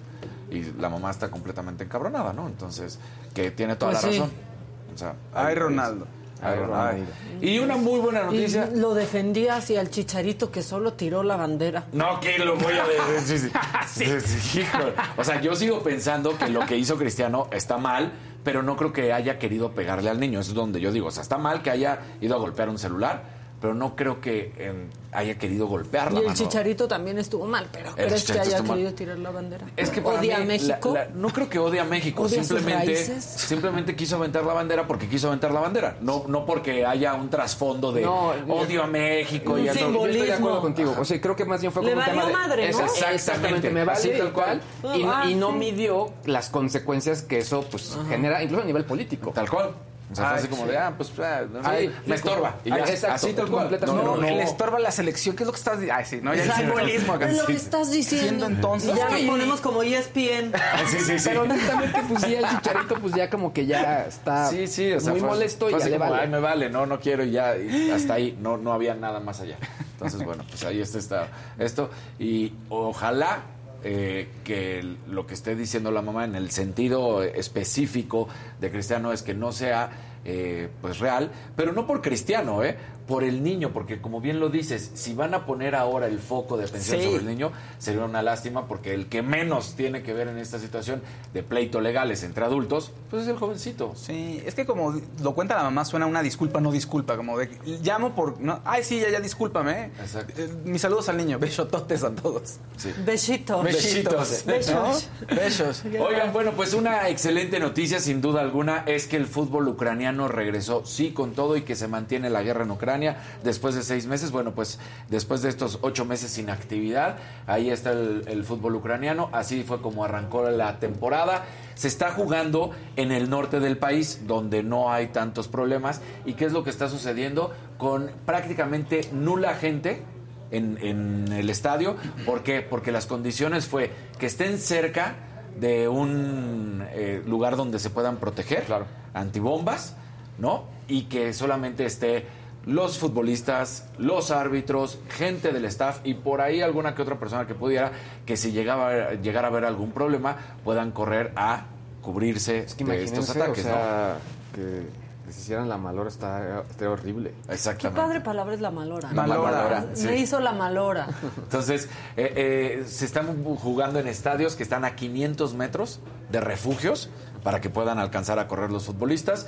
Y, y sí, sí, que qué, lamentable, ¿no? Porque está estás jugando fútbol eh, y de repente si escuchas, imagínate este ruido de un ataque antiaéreo, este, an- bomba, lo que sea, pues córrele a tratar de protegerte Es que en serio refugio. suena a chiste, pero en serio no es un chiste. O sea, No, no, claro tienen que estar entrenados Como en mi para podcast. correr. Parece falso. Exacto, pero, es no, real. claro. Tienen que ser para correr. Sí, que entonces escuchen ese ruido y, y la reacción sea Exacto, inmediata. ¿no? sí. ¿Qué está pasando? No, No, sea, no. Bueno, por ejemplo, Israel es un gran ejemplo de, Sí. de eso y que lo hacen aparte con toda Civilidad. tranquilidad y, y calma. Están haciendo lo que sea de su día a día, Claro. escuchan Pues y es ya que- saben a dónde a dónde irse. Qué terrible que la se vida tenga que sigue. ir así. Es- Nos te acostumbras a que todo.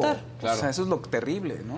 Sí, sin duda. Eh, El presidente Zelensky apareció en las pantallas dando un mensaje que, Me que, choca ya Zelensky. que, bueno, que salió a, a apoyar. Yo aquí hablando nada más del fútbol, ¿no? Entonces eh, dio, pues da una buena impresión y como vimos la bandera de Ucrania fue, pues ahora sí, la ganona, ¿no? Estaba en todas Y ahí sí, pues, partes. el se deporte de esperanza, ¿no? Para- sí, el todo deporte de para la esperanza. gente, ¿no? Sí.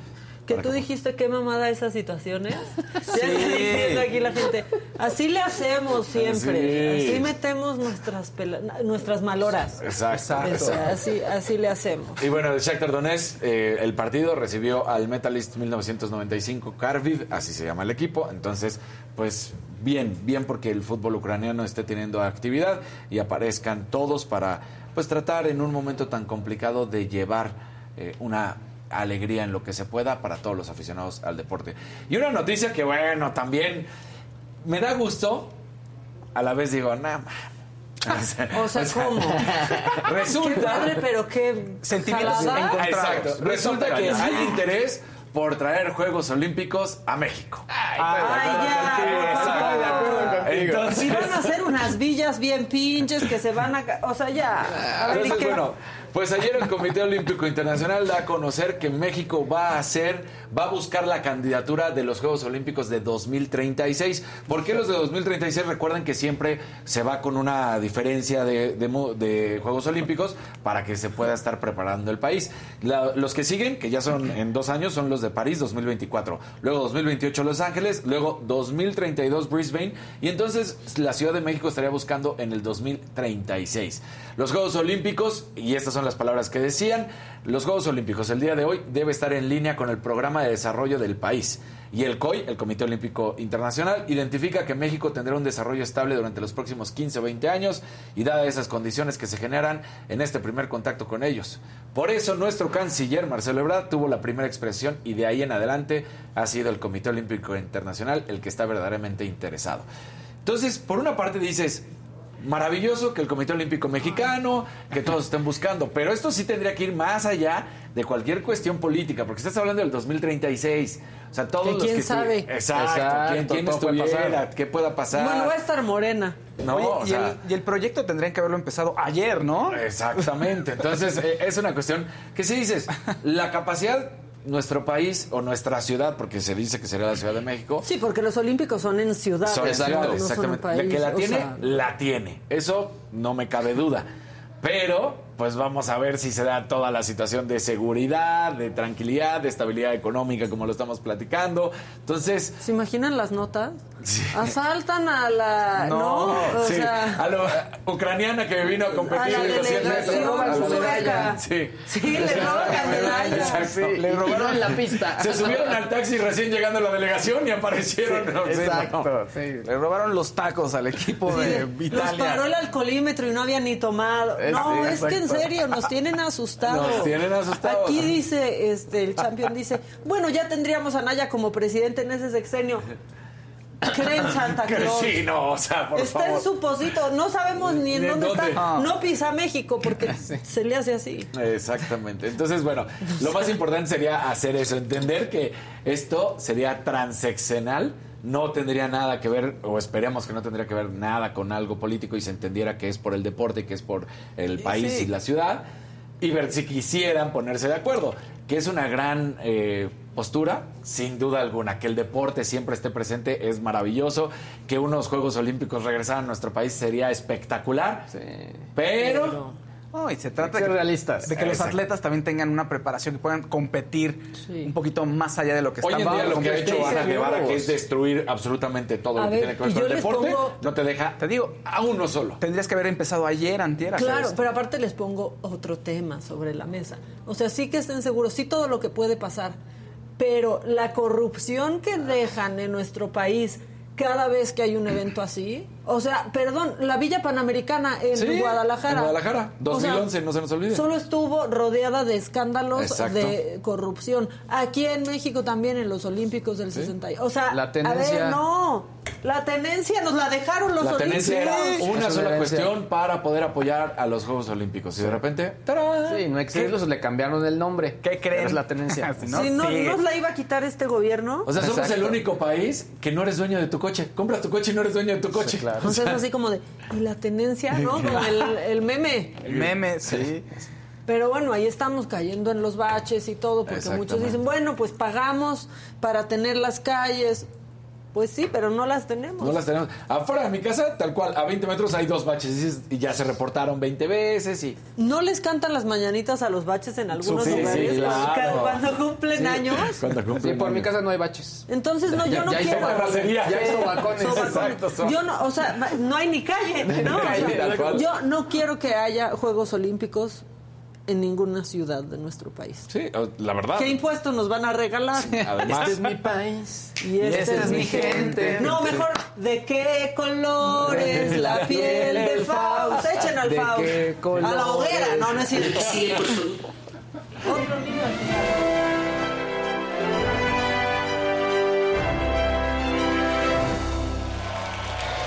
Buenos días, ¿cómo están? Gracias. Gracias. Gracias. Oigan, pongan colorcitos en el chat. Ya ven de qué color es la piel del chat también. Colorcitos, denos amor. Miren a Casarín. No, no merece que le den amor a Maca, a Luis. ¿No mí. que me den amor? No, sí, pregunto, les pregunto a la gente. ¿Acaso no merece? ahorita todos los trolls, no, ese Casarín me cae mal, no, sí, horrible, no, No, no, mire. No, ¿Por qué no? O sea, ya Arturito Rubalcaba está feliz porque ya le tocó su dosis de amor. Seamos puro amor en el Puro chat. amor. Ya, puro Love amor. No les, no les gusta cuando no está Adela, díganoslo, pero con amor. Love is in the Sí, chat. mis amores, son unos idiotas, pero con amor. Pero los quiero. Pero los quiero, No es nunca personal. cambien. Ajá, exacto. No es personal, O sea, pero- Nos quieren trolear con amor. Vas, Fausto. Oye, quien estuvo combativa, muy combativa últimamente, es Yolette. Lleva Ah, ¿sí? un par de semanas, la conductora y exacadémica, peleándose en redes sociales. Pero ayer ya se disculpó con, con una persona que le empezó a decir, oye, pues tú te la has pasado eh, en escándalo y es lo que la gente sabe. Ahora sí que reflexiona porque la gente solo habla de tu participación en la academia y que se le suelta. Ah, sí, le dice ella. Pues fíjate que llevo cinco años como conductora, pero no te alcanza el... ca- eh, no puedes pagar un sistema de cable para verme, ¿En fíjate. dónde conduce Yolette? A mí me Y- cae bien Yolette, muy bien. Y, y dice, no, y además estoy en, el- en una sección de del, del matutino más importante, ¿no? Y dije, no, pues en Conadela no está, ¿no? Claro, Eh, no está, Conadela. claro. Pero entonces le dijo eso, cosas, horri- di- cosas horribles, ¿no? A esta persona y se disculpó, dijo, discúlpenme, o sea, no quería ser clasista. La verdad es que tomó el control del Twitter una niña de 21 años. Y no sabemos sido por qué. Me hackearon el Twitter. Es un niño interior, es un niño Me interior de hackearon 21 el cerebro. Sí, sí, exacto. Sí. Bueno, pero sí ha sido súper atacada. No, sí, no, claro que sí. Desde hace años. No Sí, ha vivido sí. de Desde que se a conocer, Sí. Violet, desde- Pero Sí, bueno, exacto. se disculpó diciendo que era, o sea, como diciendo, es- esta niña que yo era a los 21 años y que se dejó ir con todo, pues cometió un error y vamos a cuidar de ella, vamos Pero- a arreglar las pero cosas. las ¿no? niñas de mis ojos. Sí, pero todo esto empezó por la culpa, fíjense, del conductor William Valdés. Que en Venga la Alegría dijo que no, pues Yolette ni cantaba y la comparó con Rubí. O sea, como que Yolette estaba ahí, se hizo eco de, de su participación, no por su voz, sino por toda la polémica a su alrededor. Y que se William enoja mi Yolette. hace muchos incendios. Se enojó mi Yolette y en Twitter le empezó a decir que qué onda, que es, miso, que es misoginia lo que estaba haciendo un extranjero. Y el otro, ah, uy, me dijo extranjero. y los dos que- empezaron ahí. Y lleva una... Pero ya Yolette, yo creo que ya se apaciguó. Qué bueno que se apaciguó. Pero William Valdés, que a mí me cae bien, o sea, no lo conozco, pero no me cae, no me cae mal lo que he visto de él. Hizo un incendio chiquito la semana pasada en Twitter. Otro. Porque ven que había todo este rumor o decían que Patti Chapoy pues iba a tomar un puesto ejecutivo Ajá, sí. en TV Azteca, que hasta aquí dijimos, pues qué bueno, porque es una chingona. O sea, Sí. yo, yo creo que ha hecho escuela y que tiene uno de los programas más. Yo creo que en Azteca, Hechos y Ventaneando es lo más longevo, Sí. ¿no? Sí. Este, y es como pues la bandera de la Va Chabelo, de esa sí. televisora, ¿no? O sea, la verdad. Y dijimos que qué bueno, pero había puesto un tuit, todavía tú no estabas aquí. No, no, no. Puso un tuit en donde William William puso algo así como un verdadero líder es aquel que tal, tal, tal, ¿no? Y pareciera que tirándole a Pati Chapoy. Y se confirmó un poco eso. Ay, yo aquí. Eso, eso, Se eso. confirmó un poco eso porque Pedrito Sola, nuestro Pedrito Sola, Pedrito, te le quiero, contestó, Pedrito. Lord- Lord le Mayo. contestó con nombre y apellido. Pues Patti Chapoy es justo eso. Es una gran líder que tal y tal y tal. Palabras más, palabras menos, pero el mensaje era es una gran líder que merece estar en donde está y que ha trabajado mucho, cosa cierta. Entonces ahí anda, incendiando y también se le fue a Lola Sí. encima, No, William Valdés en Twitter. Está- sí, con la espada Ajá. desenvainada. Y le tocó a mi Yolette. Claridoso. Sí. Muy claridoso. Muy claro. Y Un saludo a Pedrito, que lo quiero mucho, de verdad. Ay, yo, Sí yo no lo conozco y lo quiero Así. mucho. Lo Sí. quiero así que en, mi- en Navidad, junto al árbol, en la casa Me de mi regañó un día, Pedrito. ¿Por qué te regañó? ¿Por qué ¿Qué te te regañó? Fue al ¿Qué programa de radio y llegué, pues en radio, entonces, ¿sabes? Que a mí que no me gusta andar en el pan sin la. todo chamagoso. Me dice, no te rasuraste, me dice Pedrito. No, no, no, muy mal. Y me empezó a decir, y yo, tienes razón, Pedrito. Debo de rasurarme todos los días. Claro. ¿no? Oigan, fíjense que Diego Luna y Gael García van a volver a estar juntos en una nueva producción, una serie de televisión. Van a producir y van a estelarizarla. Se llama La Máquina. Y no, no es una historia del Cruz Azul, fíjense. ¿Eh? Pero sí Por es suerte, si no sería la historia más triste y mediocre. Pero, oye, pero Sería ¿cuánto rating? Además, recuerda que ya tuvieron su, para- su película de fútbol. Ah, claro, sí, Rudo y Cursi, Rudo y sí, Cursi. sí, Ah, sí. claro. Bueno, aquí regresan y Diego va a ser un manager deportivo que le va a dar una oportunidad al personaje de Gael García, que va a ser un boxeador. Ok. Entonces, de eso va a tratar la serie. Eh, Searchlight, que es una productora que está ligada a Disney, va a ser quién se va a encargar de- del proyecto junto con la productora de Diego y Gael. Y al parecer va a ir para Hulu. Entonces aquí en México tendría que Star estar para. Star Plus. Exactamente. Todavía no hay fechas, está en preproducción. Pero está bonito y espero que les vaya muy bien. Ya mi Diego va a estrenar en un- como en unos 15 días más o menos la nueva serie Andor, Andor. en Disney. Eso. Entonces, pues están con todo estos dos muchachos. Levántate y Andor. Le mando de Andor, exactamente, exactamente. Siguen siendo charolastras. Pues yo creo que sí, no espero. Llevan mucho tiempo y son muy buenos amigos. Les encanta, según Ah, yo les encanta lo ambulante. mismo. El mitote. Son como Sí. Matt Damon y Ben Affleck. Sí, Matt Damon y Son Ben- nuestros Matt Damon y Ben Affleck. Sí, que después de la boda Matt Damon y Ben Affleck se fueron, o sea, se casó Ben Affleck con su Jamie. Bueno, Se fueron de luna de miel. Sí, exacto. pues se fueron ahí a hacer sus, dicen que de cosas de chamba, pero como que las dos familias viajaron juntas, luego ellos dos se fueron aparte, en fin, son muy cuates todos. Oye, te voy a, voy a hacer una, una precisión, porque alguien se sabe mejor el chisme que yo. Rogelio Lobatón dijo, el que dijo eso fue Roger González, tienes razón. Ah. Lo que dijo William es que comienzan los Juegos del Hambre. O sea, está peor. Ah, sí. Ay, güey. Todo esto viene por la salida de una ejecutiva de, de Azteca, que De Azteca. es eh, Sandra Smester, Sandra Smester, eh, que en ese lugar antes estaba Alberto Ciurana, que murió de COVID, subió Sandra y Sandra ya le llegó a Telemundo y pues al parecer hay mucha división. ¿Y saben qué? Yo soy Tim Chapoy. Sí, Tim Patty. Pum. Pum. Ay, sí, Pum, ya quieres que te dé trabajo. No, pero soy Tim Patty. Ah, eso y Tim sí. Pedrito. Team Y Pedrito. Tim Mónica Garza, si es que llega a esa posición, porque también decían, yo soy Tim Mónica Garza porque es mi amiga y la quiero. Punto. Mónica es una gran, Muy bien. gran- Es una Yo- chingona, Mónica. Sí. John Cook, eh, integrante de BTS. ¿Por qué no me te- qué- así. qué me, me ¿Qué feo, pasó? me vieron feo. ¿Qué Si alguien habla inglés, me vio feo seguramente. ¿El Pero John bueno, Cook? El John Cook. no dije nada.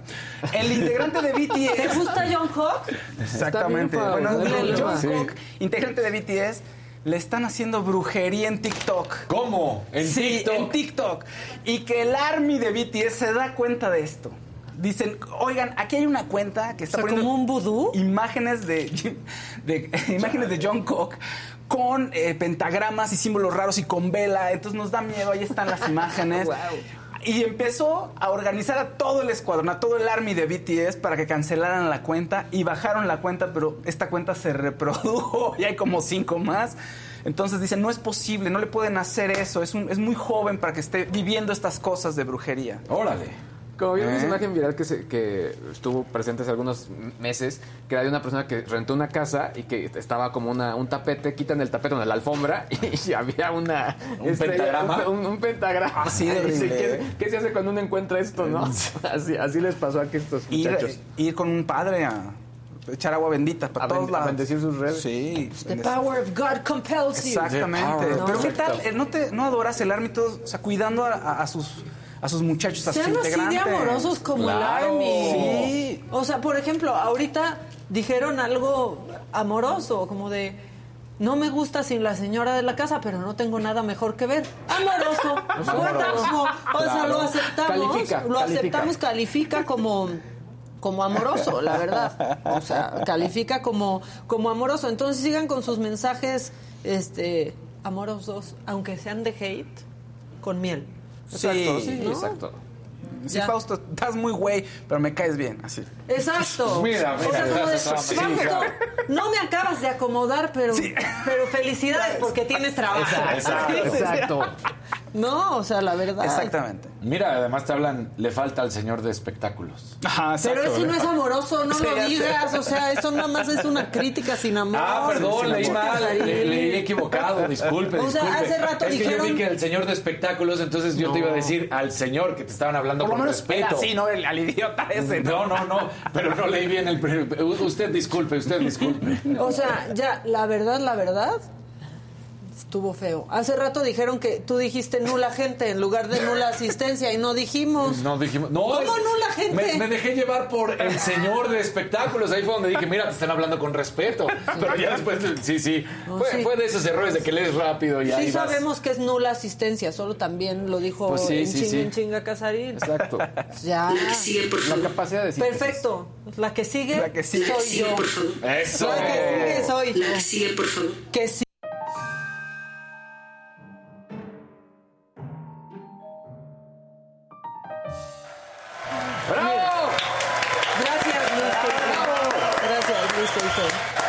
Estamos poniendo de este lado. Ay, Aquí gracias, estamos-. Ay. Permíteme. No, no, no, no, eres un amor. O sea, gracias por aplaudirme una vez. Ok. Abrazo de Acatempan. Ah, Exacto. Uy, sí, cuidado de que embaraza, ¿no? Ah, Sí, la gente se pone, este... Les tengo que decir, estamos, estamos horneando un macabroncito, pero yo creo que con ese, y ahorita Fernando Abedoy me va a decir, con ese vamos a cerrar el macabrón de hoy. Wow. Entonces, Oscarito, el que estaba como primero, Josué, no es el primero, va a ser el último, porque los primeros serán los últimos en, este, en este caso. Bueno, ayer una diputada del PRI que se llama Karina Barrón le quiso hacer un exhorto al gobernador de Nuevo León. Y dirán ustedes, pues, ¿qué le va a decir? Como algo, ¿no? O sea, pues importante, fuerte. Básicamente, vean, se, se exhorta respetuosamente al gobernador constitucional del estado de Nuevo León, el nombre, para que sin excepción alguna lea y conozca la legislación de su estado. Que ese, o sea, que es el exhorto más inútil, Sí, porque claro. asumimos que un gobernador Pues lo tendría que saber. pues sí, la verdad. Y, y Samuel lo, lo sabe. Yo sí pienso que Samuel lo, No, sí. lo debe de saber. Dice, para que conozca la responsabilidad que implica el cargo que ostenta y si es necesario reciba la ayuda de especialistas y conocedores de las diversas ramas que integran la administración pública. Yo es un también. exhorto bastante inútil. Claro. Asumimos que lo sabe. Sí, claro, y además también este, cachetada para los asesores. Pues tiene asesores también. Pues miren, ayer se iba a discutir y lo bajaron, o sea, la diputada se arrepintió porque vio que era un sinsentido. Ahora, hablando de cosas sin sentido, mujeres, mujeres a punto de cumplir la mayoría de edad, es cuando se hace el Sí, servicio sí, sí. militar, ¿no? Morena quiere a ustedes obligarlas a más cosas. Ahora a cumplir con el servicio militar y este es el argumento de la diputada que, que lo presenta, que presenta esta iniciativa. Creemos que eh, combate una visión sexista en el que solamente las mujeres solamente están de- destinadas a algunas cosas y otras no deben, ¿no? Eh, independientemente de que esto sea o no agradable para las mujeres, el avanzar en la lucha en contra, contra una visión sexista y el prejuicio en contra de las mujeres, yo creo que ayuda y, y beneficia. Ahí este, recuperaría algún comentario de cómo se ha distorsionado este tema en las redes sociales. De, de manera textual leímos cosas como que nos quieren a las mujeres como albañiles, un comentario lamentable además de sexista, clasista. Entonces no es por ahí, o sea, es eh, combatir el sexismo, el, clas- el, este, la discriminación y, la, y el prejuicio que hay en contra de las mujeres. No estamos diciendo que por ser, eh, por- para avanzar a la igualdad tengamos que hacer lo mismo las mujeres y los hombres, pero que hay ciertas áreas en las que no estamos impedidas para poder participar y fomentar los valores. Muy bien, Jimena Mejía, primero cantinfleando, Sí, sí. ya iba a meter ahí la bandera de Morena, el clasi y dijo, ay, no, aquí el clasismo no importa, ¿no? Este, Sí. Ahora, pues no más, ¿por qué obligatorio? O sea, darnos igualdad es obligarnos a algo. Si ya es voluntario Claro. para hombres y mujeres, miren, eso está equitativo. Hombres y mujeres pueden elegir si cumplen o no con el servicio militar. ¿Qué? Pero es como, además parece que es como un derecho de piso. Ah, no, pues para la igualdad como tienen que pagar. Para la que- igualdad te vamos a ob- obligar a que hagas algo, a para que que, cumplas con para que algo. pagues, ¿no? Lo que se siente. Es como de, Parece, ¿querías ser pues. igual? Ajá. Pues ándale. Ahora me toca, ándale. Sí. Y perdón, no vivimos en un país donde las mujeres necesitemos ser obligadas a más cosas de las que ya somos. Aplausos para mí. ¡Bravo! ¡Eh, bravo! Bueno. No, eso es la neta. Pues si ya es ¿No? voluntario para ambas partes, pues ya déjalo así, ¿no? Es O sea, cuando me parece que tratas de vender un mensaje y levantar una bandera cuando no realmente conoces en sí lo que estás tratando de decir, como bien lo dice Cantinflea, porque supuestamente iba por los derechos de la mujer y termina embarrando y tú dices, ¿te diste Proponer- cuenta de lo que acabas de decir? Proponer, pro- proponer. No, proponer. y aparte verborrea y verborrea y verborrea en lugares comunes y lugares Exacto. comunes. Y pues no, simplemente ayer ya ni se discutió el tema porque dijeron que faltaba información para poder discutirlo. Diputados del PAN, Margarita Zavala también lo dijo. Este, entonces, bueno, pues ahí está. Y no que porque lo diga Margarita Zavala esté avalado, ¿eh? No, simplemente todos llegaron al acuerdo que faltaba mucha información Claro. para poder discutirlo y en serio tienen mejores cosas que proponer que esto que ya pues está desde hace un rato voluntario para hombres y mujeres. Y eso es igualdad. Exacto. ¿O no? Totalmente. Sí. ¿O me está fallando? No, no, no, No, esa es igualdad, realmente. Claro. Y ayer, eh, cosas también macabronas, ayer Joaquín López Dóriga fue eh, con los senadores para presentar el nuevo libro de Luis Estrada. Y ahí casi hace que a la senadora Kenia López se le vaya la cara chueca o le dé diabetes. De hecho, tal vez está checando todavía la presión ahorita Kenia con lo que fue a decir el teacher a, pues, pues allá con los senadores. Que también va a ser, van a ver al sucesor. Porque como va esto, el candidato, la candidata Morena, perdóname, Kenia, va a ganar la presidencia de la República en el 2024. Gracias, ¿sabes a quién? A la oposición. De hecho, sigue así. sí, sigue sí, así. que- que- que- con que- la chiripiorca Kenia. Pues sí, y tan claro, ¿no? O sea, no, no lo habían entendido, pero, fueron a Pero mantenía en la sujeta. sonrisa. Pues sí, mantuvo la compostura. En negación. O sea. Kenia No, no, en no. negación. No, no. Pero no, ¿y por qué no? ¿Qué está haciendo la oposición? Es cuando te dicen no. O, Pues o es no, que sí. Nada. Sí. Miren, ya cuando Marcelo se vaya a Movimiento Ciudadano. Ay, sí. Maca, ¿qué traes? ¿Qué No, pero estaría. O sea, pudiera. pudiera Así sí podrían llegar los Juegos Olímpicos. Exacto. Eso. ¿Qué tal? Bueno, esta cosa está súper, súper macabrona. ¿Se acuerdan que hemos hablado aquí, porque hizo mucho ruido la propuesta del senador de Morena, Ricardo Velázquez, de reducir la jornada laboral? Exacto. Todos dijimos, vaya, uno de Morena está haciendo algo que realmente nos va a beneficiar. ¿Se Es acuerdan? cuate, es es cuate, cuate. quiere que descansemos, quiere lo bueno para nosotros. Bueno, pues está sucediendo algo muy macabrón, porque hay un usuario de TikTok eh, que es Palevich27. Este chavo lo que dice es que le bailaron esta propuesta.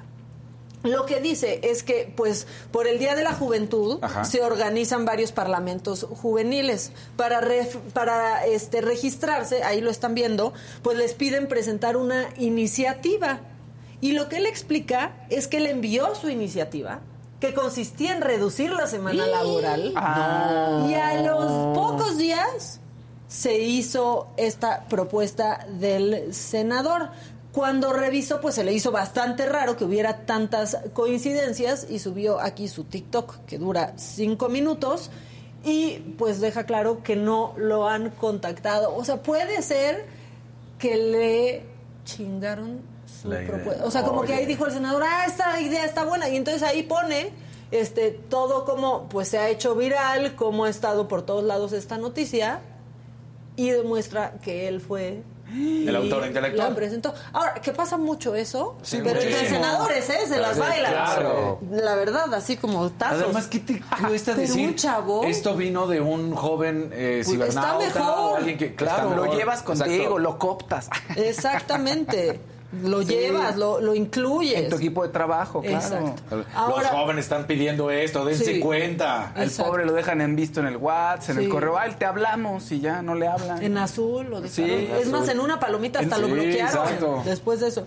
Oigan, bueno, tenemos listo el macabrón con el que yo quería cerrar con broche de oro. Yo ya vi tu manita, Oscarito. Vamos primero con la lámina, porque, bueno, pues es lo que se ve. La manita la levantó, eso vi. Este, ok. Hoy es eh, miércoles de quién es quién en las mentiras, ¿cierto? Bueno, salimos. Compañeros, salimos en la mañanera. Ah, sí. Sí, por dos cosas, pero ahorita me quiero concentrar en la primera. ¿Se acuerdan que aquí hablamos de lo que desmintió el SAT? ¿no? Que Sí, ellos no sí. revisan los depósitos no, en ajá. efectivo. Ok, bueno, por favor echen la lámina de la señorita Vilchis para que entiendan. Ahí está, ¿no? Falso que el SAT cobre impuestos por depósitos en efectivo o investigue a contribuyentes. Y ahí está, entre todos los medios, la saga oficial, este, ¿no? Con un tuit en donde una llega a una edad en donde te da pánico ver un mensaje en tu buzón tributario. Esto es lo que sabemos sobre las sanciones del SAT por prestar tu tarjeta de crédito. Ok. Adelante con el video, cabina, por favor, de lo que se dijo exactamente en esta mesa. Específicamente yo, yo traje ese tema, ¿no? Al programa. Bueno, pues aquí está nuestro video, por favor. Caso cerrado. Tuvo que irle bajando de huevos a su malteada, Ah, como sí. dicen por ahí. Y luego esto ya no es video y así, ¿Qué pero... tal el alito? No. Eh, Sí, sí, sí, sí. Exacto. Sí, como de avestruz. Mucho coraje. Sí. Así. Ay, ya, bueno. Una trampa, este, yo no sé si estamos cayendo en una trampa del SAT, no es video, no es nada, pero al SAT le gusta hacernos desatinar. Ya dijo, no, yo no les pedí. Yo, Yo, ¿cuándo? Yo no les pedí, fueron los de recursos, de SAT y NAR. Muy bien. Son los malos empresarios que les pidieron, nosotros no. No, fueron recursos humanos de su empresa. Nosotros no les estamos pidiendo su constancia, no sé. Ahora dicen otra otra cosa que nos imaginamos que el SAT no, no, el SAT no revisa los depósitos en efectivo. Es una trampa. Es una trampa. claro, claro que sí. El SAT no Claro que lo revisa. Claro ley. A menos que haya una auditoría porque el No. banco nos haya informado. Ay, sí. pero si tu No. papá te deposita un dinerito, Perdón, si te depositas la tanda en efectivo, Claro. si vendes eh, cosméticos, ventas por catálogo, el SAT no te revisa. No, No, confíen. sí, claro que No revisa. lo hagan, revisa. no lo hagan. A menos que haya una discordancia muy grande, un dislate. Sí te revisa el SAT, pero ya salieron ayer con un comunicado que siento que nos están poniendo el quesito en la ratonera. Para caer. Ajá. Para Sí. caer. Nos está poniendo un 4. Exactamente. Exactamente. Un dislate de la, de la seña del SAT. Sí, no, no, O sea, la verdad. no, caigan. No caigan, no caigan. caigan. Pero ¿por qué nos quieren hacer desatinar así? No están Para con que todo. caigan. Ajá. ¿Quiénes?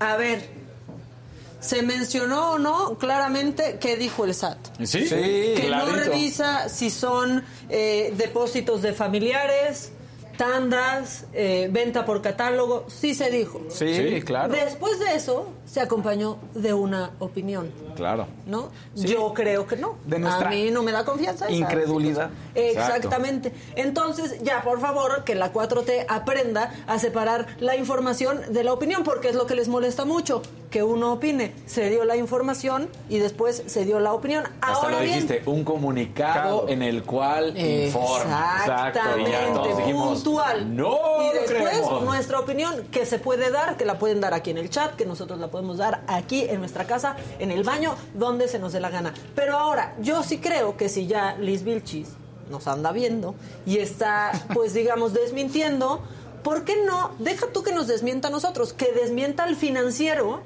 con eh, lo que publicó hace unas semanas, en donde pues se publican su sueldo, el de su esposo y la cantidad de casas que tienen para tener esos ingresos. ¿Se acuerdan que Sí. hablamos de que hablamos de eso? Si Claro. quieren podemos hacer un recuento. No vamos a hablar de su bolsa de 3.500 eh, pesos o de 4.000 pesos de Bimba y Lola. No vamos a hablar de que se metió en la fila la para fila. ir a votar a la cosa esa de Morena, porque ahí están los videos. No tienen nada que desmentir. Pero pues sí se habla de sus ingresos, ¿no? Y de los ingresos de su esposo y de cómo tienen unas casas que pues llegan a bastantes, a varios millones de pesos, ¿no? Cuatro casas, lo voy a repetir. Una con un valor de un millón novecientos cincuenta mil pesos, otra con un millón ciento cuarenta y cuatro mil doscientos cuarenta y cinco pesos, una que ya millones. aquí ya les fue mejor, cinco millones trescientos treinta y nueve mil cuatrocientos setenta y un pesos millones. y otra de 5 millones 307 mil pesos. ¿Por qué no aprovecha la 14 gran mil. ventana que tiene para desmentir, ¿no? 14 Pues millones de pesos eso que en puso propiedad. el financiero claro. en su en su página web y que nosotros hemos retomado.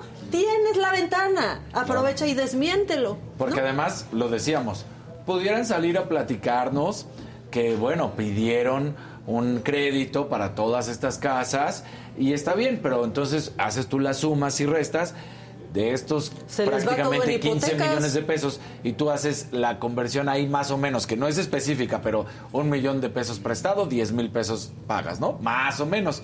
Son 15 millones, son 150 mil pesos. Ya nada más así, ¿eh? Y eso es a ojo de buen cubero. Entonces yo digo, si andas desmintiendo todo, qué bueno, porque aparte qué bueno, solo no saques de contexto, y si que desmienta pues eh, las cosas que, que debería, ¿no? Claro. Como pues tantas casas tan tan caras. Les digo, su bolsa qué, que se mete en la fila qué, eso no tiene nada que demostrar. Vimos el video, pero esto pues estaría bien que este dislate Claro. este nos lo aclare la señorita Vilchis. ¿Saben qué está muy bien también? ¿Qué? Que hoy hay Saga Food porque es miércoles y llegará el burro, quizás en estado de ebriedad. No, más bien No. quizás en estado de sobriedad. ¿Cómo es? ¿Cómo va a estar este mundial tan criticado por muchos, muy ver, puntualmente con el tema del alcohol? ¿Va a ser un mundial raro? Porque es en noviembre. Eso ya lo hace raro. O sea, los futboleros tenemos el calendario de. Ya, tu mente está acostumbrada. Y el jugador, imagínate. El tema del alcohol, a ver, no es... No es En los hoteles y eso, Ha de seguramente. decir este güey que está preguntando, pero es, es- la neta es un problemón. Nada más aquello de que me llevé mi cubita en la mano, la caminera mexicana. ¿Es bote? No, no se puede. Si te agarran en la banqueta echándote un No, no, no, te metes en un problema grave. ¿Qué tipo de problema? Sí, puede ser cárcel. A ver, Lati, ¿esperamos un mundial Sí.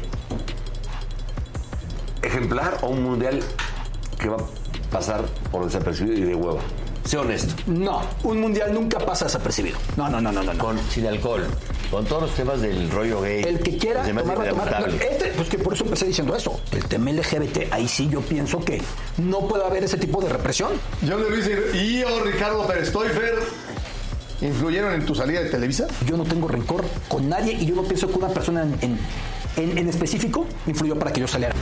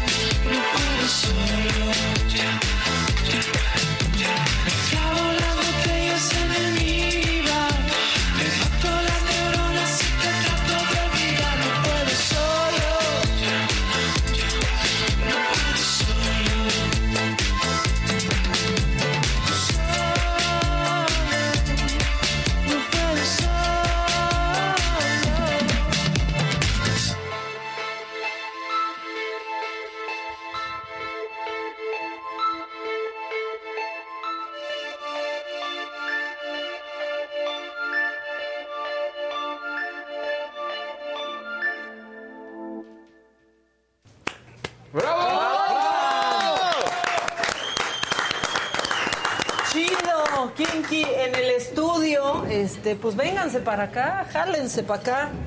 Gil, la última vez que te vi estábamos buenas. este, a bordo de un auto. ¿Cómo estás? Wow. Pues Estaba platicando que me tocó el gacho. Te tocó el gacho, pásenle, pásenle. ¿Cómo estás? Bien, gracias. Bien. Creo que aquí cabemos todos. Qué gusto verlos. Gracias, eh. Gracias. Todo bien, pásenle, pásenle, sí cabemos. ¿Cómo andas? ¿Cómo estás? Bien. ¿Todo bien tú? Qué buena que andamos. Pásenle, pásenle. Muchas gracias. ¿Falta una silla? Uy, vente para acá. Yo, yo lo hago aquí de pie. Ahí traigo una silla. Siéntate, siéntate. El que se cayó. Ups. Nos paramos. Aguas, aguas. Hay que ponerlo de cabeza para que se venda bien. ¿no? Es como, es como el San, Antonio. San Antonio. No, ay, San Antonio. qué ridículos, vente acá. No, siéntate, en esta y no es algo complacido. Exacto, no, sí, no es queja, no, No es es queja. queja, es amor. Oigan, ¿qué se traen Kinky? Qué chido tenerlos acá. Este, la última vez que te vi estábamos en otra, en otros menesteres, estábamos ¿no? compitiendo Que unas carreras de autos. Eres un gran conductor. ¿Sí? Sí. Pues ahí me dijeron otra cosa ayer, que era que bien tramposo. No le tocó buen coach, pero porque El no estuvo maestro. conmigo, pero. No, Ah, tú eras coach. Sí. Ah. Ah, claro, claro. Dale. Pues que, que el Gil Sí, pensaba sí, que yo era de producción. sí, No, Yo pensé que era la que echaba del gas, despachaba. Es que no nos tocó en el mismo. No, nos tocó nomás un llamado ahí. Bueno, pues ¿qué se trae ahora Kinky? Pues Ya un disco nuevo, mira qué bonita portada. Muy bonita portada. Fierro. Fierro, pariente. Muy norteño el término del fierro. Sí, exacto. Es nuestro, nuestro nuevo LP de larga duración. Bueno, pero dura, dura poco. Vamos tanto que batallé para ponerlo, No, esto era muy problemático. De mediática. O sea, yo dije, esto no va a funcionar. ¿Y qué creen? No está funcionando. No van a mover nada, no van a mover nada. Mira, o sea, Entonces, no dura tanto entonces el LP. 35, 36 minutos, Ah. pero lo suficiente, ¿no? Para. ¿Cuántos temas? es que eso es mucho para 10, ahora. 10 ¿o qué? temas. No, Son 10 sí, temas, sí. estuvimos haciéndolos a distancia en la pandemia. Yo estaba por acá en la ciudad, eh, Carlos y Uli estaban en Los Ángeles y otros dos en Monterrey. Entonces fue como una dinámica distinta que no habíamos hecho, que era componer a distancia. Pero creo que lo que está muy padre de lo que ustedes vienen haciendo desde hace ya varios años es que se sigue escuchando a ustedes, pero al mismo tiempo hay una evolución constante de todos los temas, ¿no? Sí. Desde su primer disco hasta obviamente que Sí, estamos o sea, aunque escuchando esta hicieran, re- aunque hicieran reggaetón, los reconoceríamos. Sí. ¿no? No, Sí. Hay un par ¿Sí? Ya, ya experimentando con eso. Sí, sí, Claro. sí. Pues hay que estar despiertos, ¿no? A todo lo que está sucediendo alrededor, como ustedes que dan las noticias, pues todos actualizarse. lados, ¿no? Y a nosotros nos gusta pues mucho también escuchar. Eh, y parte de eso es la traducción de, de- de nuestra visión de la música electrónica. Claro. Pero combinada siempre con todo, ¿no? Siempre hemos combinado mucho con cuestiones latinas. Desde la samba hasta la batucada, cumbión. este, Exacto. la cumbia, ¿no? Y en este caso, pues sí, hay un par de cosas urbanas. Ay, en la calle, perdón. Ahí se, ahí se entiende, ya la gente lo vio. Lo ya. Exacto, ahí No, está bien interesante. Esta canción que acabamos de interpretar pues, tiene como una, un bridge ahí medio de bolero, que era como la parte triste de- del disco.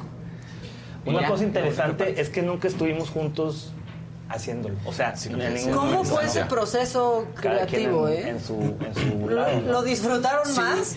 Ya llevan 20 años en una de esas menos. Mejor de no verse, ¿no? Haciendo como sus partes. Si le querías meter la mano, nada más la pagabas. Ya.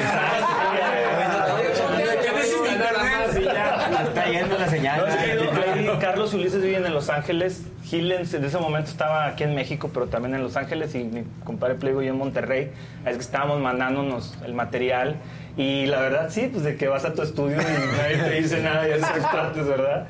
Este, bien interesante. En ningún momento estuvimos los cinco juntos escuchando las canciones de que, ah, que, hasta que lo, lo hicimos. Hasta la mezcla. Que hasta la Sí, mezcla. hasta la mezcla. Y que ya pudimos escuchar el, el resultado final y estamos súper contentos con, con Sí, o sea, lo bueno fue que, como decían, se aprovechó, digo, el momento de la pandemia, que era difícil, ¿verdad? O, o te o enfocas en otra cosa, en lo que pasa, y a ver, o dijimos, pues sa- sigamos avanzando, obviamente también pues la incertidumbre de qué va a pasar, no sabíamos cuándo, si esto iba a durar 3, 4, 5 años, ¿no? entonces también eso era, era algo que no nos tenía como con cierta incertidumbre de, de qué tan rápido avanzar, ¿no? Pues lo fuimos tomando tranquilo, durante la pandemia fuimos lanzando unos de los sencillos y justo terminamos el disco y casi casi se dio así como el banderazo de que, de que pues ya empezaban los conciertos en vivo, ¿no? Y entonces fuimos al, Pa- al Pal Norte, que fue el primer festival al que, al que tuvimos ya la oportunidad de ir a un evento masivo, que fue en noviembre del año pasado en Monterrey.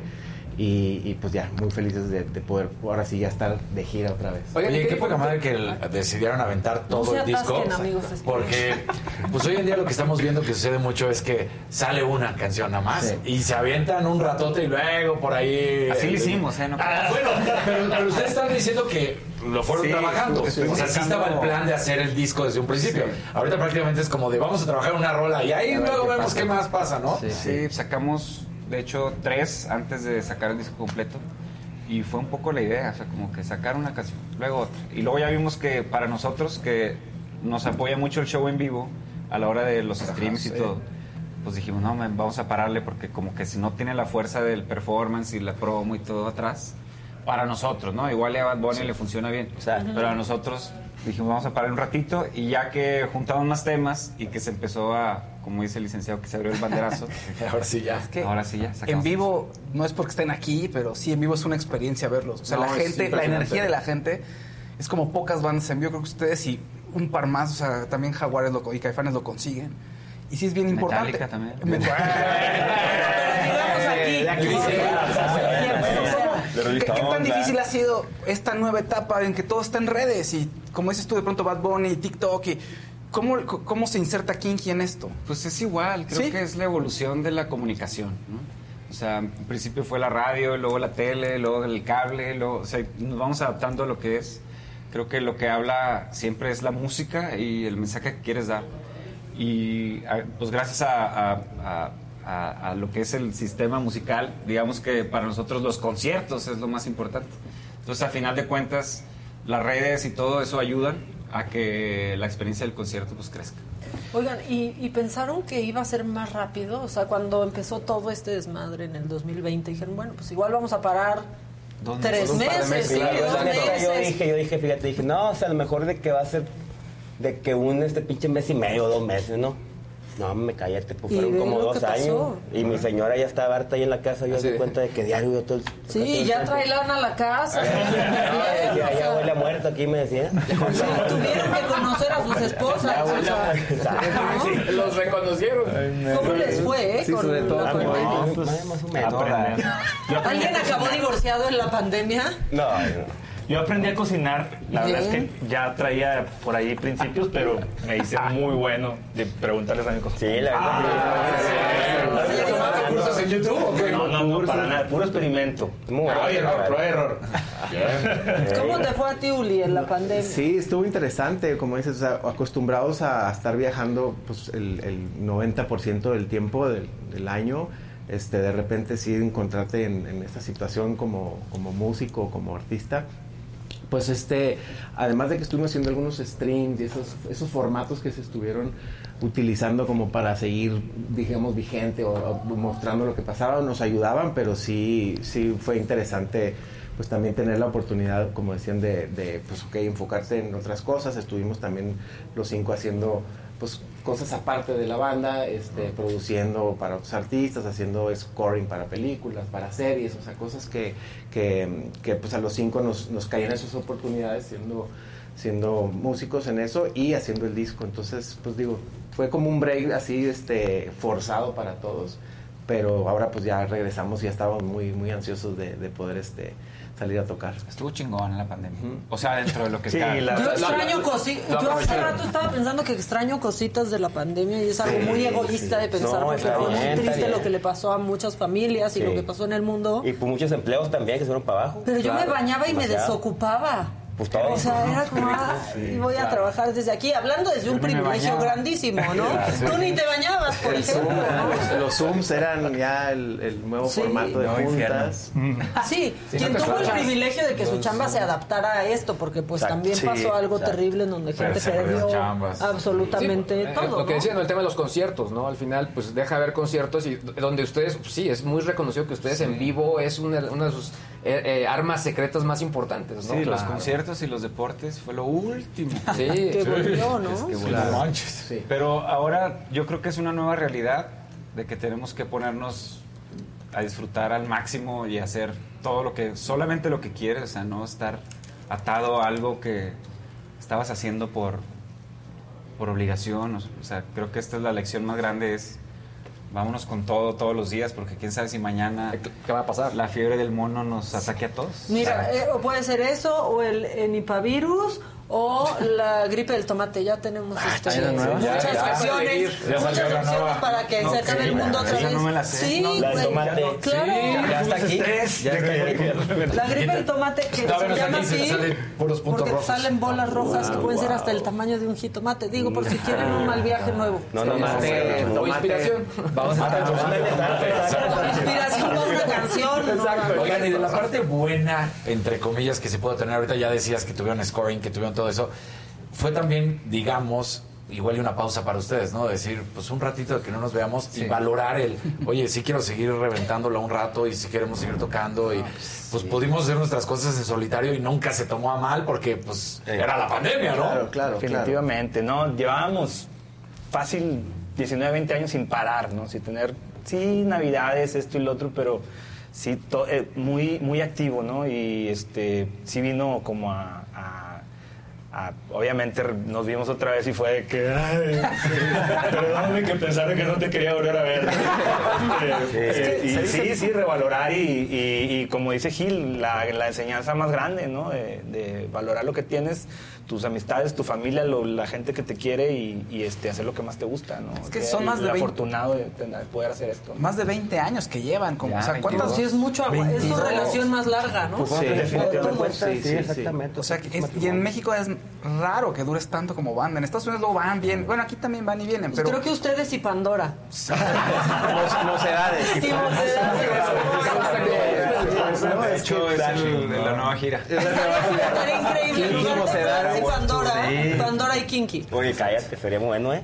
Ahí lo dejamos Bueno, ustedes podrían hacer unas mezclas muy chingonas. Hemos, tratado con una infinidad de, colaboraciones que además de pues Kinky que tiene esa característica de que nos han encantado hacer Sí. fusiones raras durante la vida que hemos hecho eh, colaboraciones con Emanuel, con Leo Dan, obviamente Los Ángeles Azules, este Con Emanuel es buenísimo. Sí, estuvo increíble en su Con empleo. También, Con con Lupe Parque Bronco. Esparza, o sea, todo ese tipo de colaboraciones con las que hemos hecho también, este, como dices, no se descarta Mocedades o Pandora, claro. Oye, corazón de flan con Pandora, caramelo. O sea, Sí, ustedes claro, que con. Sí, claro que sí. Sí, una banda como Kinky, ¿Qué como es dices, pues, de- que realmente estos 20 años Kinky, la verdad es una banda de, de- de- de tocar en vivo. No, mm, su Sí. fuerte es tocar en vivo, como lo comentabas. Y sí tener este pausa. Hay bandas que, por ejemplo, no se hacen un disco, giran, paran un par de años, hacen un disco, regresan. Sí. Hacen la despedida. Hacen la despedida, no, y luego venden, venden el regreso. ¿Por qué estás tocando? Vamos a regresar porque Sí. Nos vez en el Iguana. Eso también ha sido muy, muy de kinky, ¿no? Porque luego estas bandas como que dicen, ay, no, esos músicos y los hacen menos. Y entonces, no, yo nunca voy a hacer tal con este, con Pandora o con tal. Y ustedes dicen, le entran, Claro les sí. vale y aparte lo hacen muy chido. El chile de todos los monos. Exacto. No, ni digas ahorita eso. El chile de todos los moles somos nosotros. Es que dijo monos. Con los monos no podemos. ¿Cuál fue su primera? ¿Cuál fue? La primera que nos. que, que, que fue como una. eh, medio. Un dilema, un sí. dilema. Porque era como en el 2001, 2003, ya no me acuerdo. Eran unos MTV Awards. 2002. Y entonces nos dijo nuestro manager, van a tocar en, en los MTV Awards. Y nosotros, eh, apenas empezábamos. Y entonces eran cuando los MTV Awards eran más... Cuando era música y no Cuando eran chingones, se hacían en Miami, iba todo el mundo de Latinoamérica, estaba muy padre.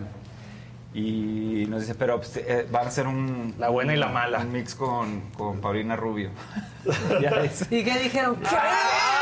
Pues fue- lo pensamos un ratito, pero sí lo hicimos. Claro. Y quedó Y en chido. aquel Ah, sí, entonces, sí. ajá, todavía como que el rock estaba peleado así con, Con el pop, géneros, claro. y, no, y nos- o sea, lo- unos de Telehit nos criticaron y otros así, pues los, los rockerillos, ¿no? De aquel Claro. entonces. Y hoy en día, pues ya. ¿Qué dijo de- Claudio? Así. sí fue Claudio. Después Ah, de Pitbull, justo, sí, ya ¿no? todo se permitió. O sea, es, es que Pitbull es el rey de las mezclas, ¿no? o sea, y de las Claro. colaboraciones. Se abrió la puerta. Sí, totalmente. Ahora, ustedes son una de las bandas más icónicas de Monterrey. O sea, en un momento donde, por ejemplo, teníamos. Jumbo, Zurdo, este, Control Machete, Cartel de Santa. Pero ustedes, justo con todo este tiempo, pues se han, han podido mantener ahí, ¿no? Y eso es también como muy fuerte. Puras ¿no? penas, sí, sí. Puras penas, pero ahí está. Fuertes penas. No, pues fue un movimiento muy grande que creo que lo que pasaba es que estábamos presos todos ahí. Muchos años se, se- se estuvo cocinando sin que la industria disquera volteara a ver. Claro. Y bueno, el primero que salió fue Control en aquel entonces. Y luego ya fueron a como a hacer un scouting y vieron que había muchas bandas que lo interesante era que cada una tenía un sonido distinto, ¿no? O Sí. sea, había el hip hop, había pues, los chúntaros que tocaban otra Sí, cosa, exacto. el gran silencio, Sí. rock, este, rock, eh, blues como el jumbo y así. Y cada una tuvo como su, su salida, todos al mismo tiempo, pero con géneros distintos. Claro. Estuvo muy, estaba padre esa época. Oye, y de los artistas nuevos, perdón, Barro, de los artistas nuevos, ¿con quién les gustaría hacer alguna colaboración? No sé, quizás Natanael Cano, por ejemplo, Corridos Tumbados, Estaría o bueno, no sé, Increíble, sí. no sé, con, o con quién se les antojaría. A mí sí me gustaría con él, fíjate que tiene un sonido muy interesante, que es como la combinación del serreño, pero con un bajo así Sí, Poderoso. con. Y el, y el con- guitarrista que trae. Medio bluseado, ¿no? Sí, También ¿no? las- Sí, está está dolorosa padre el, el sonido, eh, que yo creo que es apenas es la semilla de lo que va a pasar con ese género, ¿no? Porque es como que salió ese sonido y todavía falta explorar hacia Claro. dónde va a ir. Pero ya Bad Bunny le echó el ojo. ¿No? Hizo su mix Ya- ahí. ya. Ah. sí, sí, sí. Pues Bad Bunny desde antes tenía una colabo antes de que fuera famoso. Bad Bunny ya se había subido una Con rola. Jay Cruz, ¿no? Con, Ah, no, con Natanael, con sí. Natanael, Ah, sí, sí. Ahora, que ustedes- Mucho antes de que fuera conocido. La neta ya hacían colaboraciones antes de que fuera una moda, ¿no? Ah, sí, o sea, eso ha distinguido justo a, Sí, a sí. Kinky, porque ahora ya dicen es que el género urba- urbano crece muchísimo porque hacen muchas colaboraciones. Pues ustedes las hacían desde hace años. Pues que es que Kinky es una colaboración. Mira, Estamos colaborando con el género regional. Mucho gusto. Sí, es la ONU, de hecho, Kinky. con, con el género empresarial, Con el, con el gobierno, con el sector de gobierno. pescadores, el gremio de los pescadores de México. Y los siete mares, ¿verdad? Los siete mares. Los siete mares. Yo le estoy tirando más a, a Juanga, ¿no? Muy bien, ¿eh? Hasta el mercado, mi compadre. Exacto. Dime qué le depara a Aries. ¡Ay, Piscis! De hecho, estuvimos a, de tu casa el día de hoy. Sí, estuvimos a punto de hacer con Juanga. Un, Ah, sí, fue. Ay, para su disco. Sí, tenemos el mail de él Ahí diciendo, todo. o sea, no- nos lo mandó el, el manager de que miren, no sé, Juanga quería hacer una colaboración con ustedes. Decía, Kinky me encanta, sí, o sea, como que lo propusieron. Es que iba a ser un segundo No. disco de, de- de los dúo- de los duetos. Que de hecho está por salir, hoy, hoy leí, porque hay una... Creo que Gloria Trevi hizo una canción Ella se alcanzó, con, él. Ella sí alcanzó. Y creo que es porque me hace llorar, que es un el rolón. teléfono de mocedades. Exacto. Por antes de que se les vaya. No se nos vaya a caer esa. Y fue un discazo, la verdad fueron Sí. unos discazos esos. Sí, o sea, sí, sí. se les, sí se queda como una espinita no haber cantado Sí, con sí, ¿no? chingado. A ver si nos robamos una capela de por ahí. Esa- que eso debe de haber muchísimo Sí. material de, de Juanga que pudieran ahí. Ah, sí, las fusiones también hoy en día que, que, se, que se escuchan muy comunes ya de que cumbia con, con rock o con electrónica, cosas así, también era parte de la esencia de Kinky desde el principio, ¿no? Esta fusión de géneros que nunca nos sabían categorizar, decían, es que es rock o ¿Qué es hacen? pop o es electrónica o es cumbia o qué Sí. hacen. Y hoy en día, pues digo, ya es como súper normal ver estas fusiones este, de géneros y, y sí tuvimos que pasar esa etapa donde donde decían, pero ¿cómo que están haciendo colaboraciones con regionales? Eso no se entiende, que defínanse. Y no, pues ahora ya es, lo- lo- lo- lo- la normalidad es esa, ¿no? O sea, es como el, el experimento, ¿no? La fusión. Y es que hubo un momento muy fuerte con los tributos, ¿no? O sea, con el Ah, de. José José También, y después sí, desde el norte. sí. Entonces también ahí era como tener ese tipo de mezclas, ¿no? O hacer Ángeles. reversiones, ¿no? Sí, exacto. El de Los Ángeles Azules, que también fue un- Claro. un- una de las eh, pues, de colaboraciones que hicimos que, que más, de- digamos, pues... ah, re- Que más pagó la renta. Que, que más la renta. pagó la renta. Yo, yo creo que a mí me gustan de ustedes las que menos pagan la renta. Por ejemplo, y eso es algo bueno, o sea, como algo bueno, Airport claro. Feelings me encanta. A mí también, Bien, me gusta bien, mucho. Canción de Este, fútbol. Habla bien. Pastillas de menta me encanta y fue como de las primeras, ¿no? Sí, Segundo disco, sí, sí, sí. sí. Qué bueno que no me equivoqué y si era de ustedes. Ay, no. No, pero me encanta, he sido fan desde hace mucho. Aquí el Lick sabe que Sí, sí, he sido muchas gracias. desde, desde siempre. Pero ¿hay alguna canción que ustedes consideren que puta, esa es buenísima y no la pegó como quisiéramos? Todas.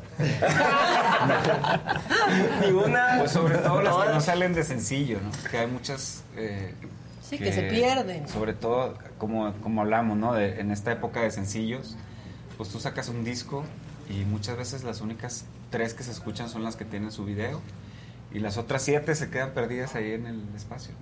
Sí. Este, ahorita hay una, o sea, hay, hay varias en el, en el disco que se ve, ¿no? Que, que tienen como su propio movimiento sin tener video.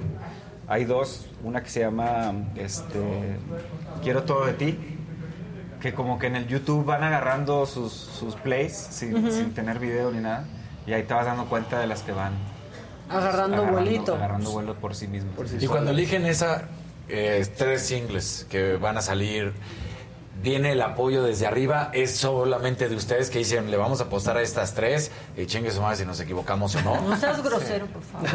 Tenemos invitados. o, o- o cómo es el proceso.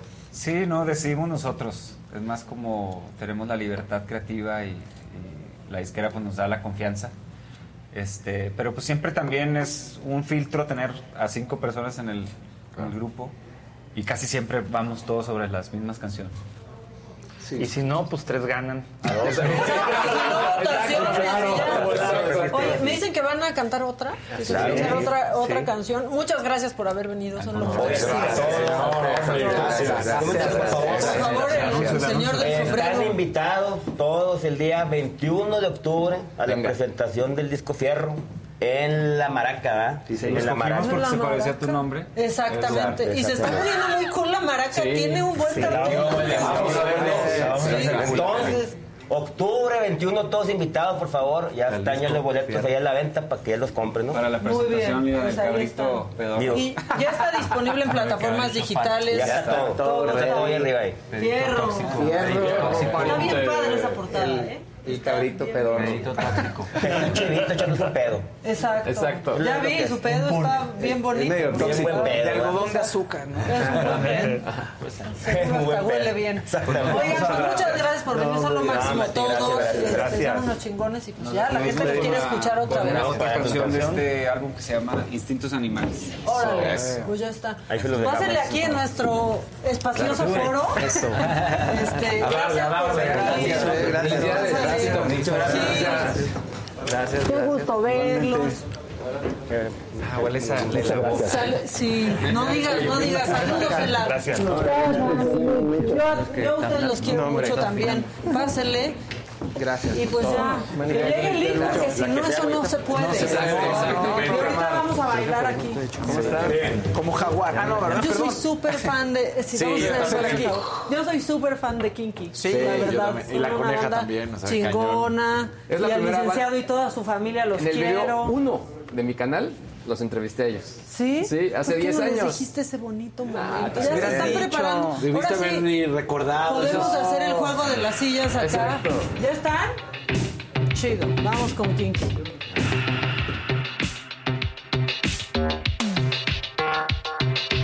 Son instintos animales los que me hicieron olfatearte por primera vez. Instintos animales, te pude ver bailando lejos en la oscuridad.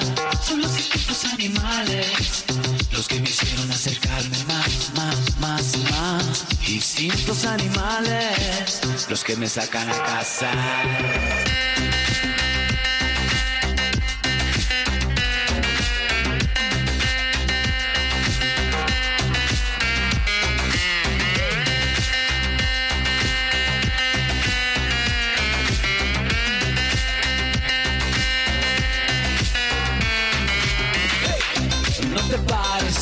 Pares y ya deja que te salgan los instintos animales. Ey, en el pasillo me empujaste a la pared y me enterraste ese colmillo. Ey, no te midas y déjame en el cuello bien marcada la mordida. Ey, saca la garra, clávame la uña y déjame una raya.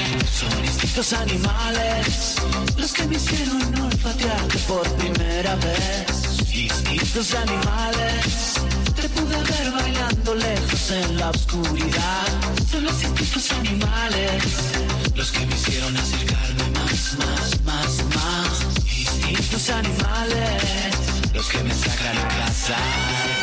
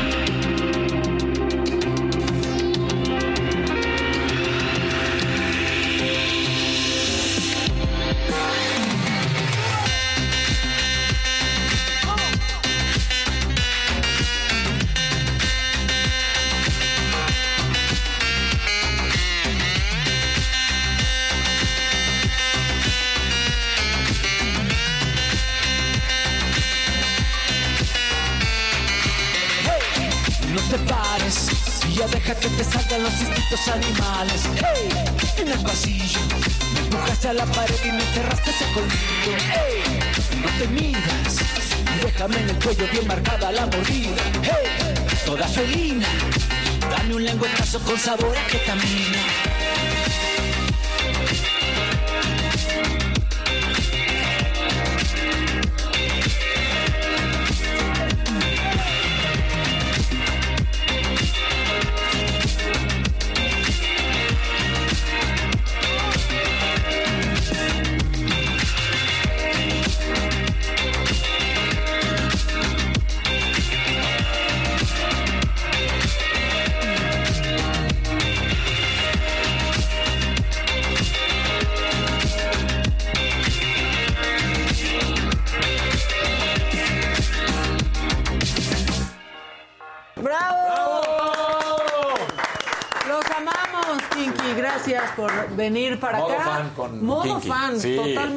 fan. Que decían que Gil tiene pacto con el diablo porque se ve idéntico desde hace años. Es cierto. De hecho, tiene 62 años, Gil. ¡Qué bárbaro! Se ve espectacular. Bueno, eh, usted- ustedes ya saben que la semana pasada el Jonah fue nuestro enviado especial al Chedraui de Cuapa. Ahí platicó con la gente eh, pues sobre esto de que en Chedraui cuesta menos literal. Se metió a la tienda y esto fue lo que encontró nuestro Johnny Boy. Son tus perjúmenes, mujer, los que me sublivellan. Pandilla de sagadictos, no vayas a chocar. ya estamos listos aquí en Chedraui de Cuapa. Venimos a ver y a constatar que, pues sí, evidentemente en Chedraui cuesta menos. Están bonitas. ¿Esta uva, esta uva cuál es, señora? ¿Usted sabe cuál es esta uva? Es la de sin semilla, ¿no? ¿Cómo la escoge usted, señora?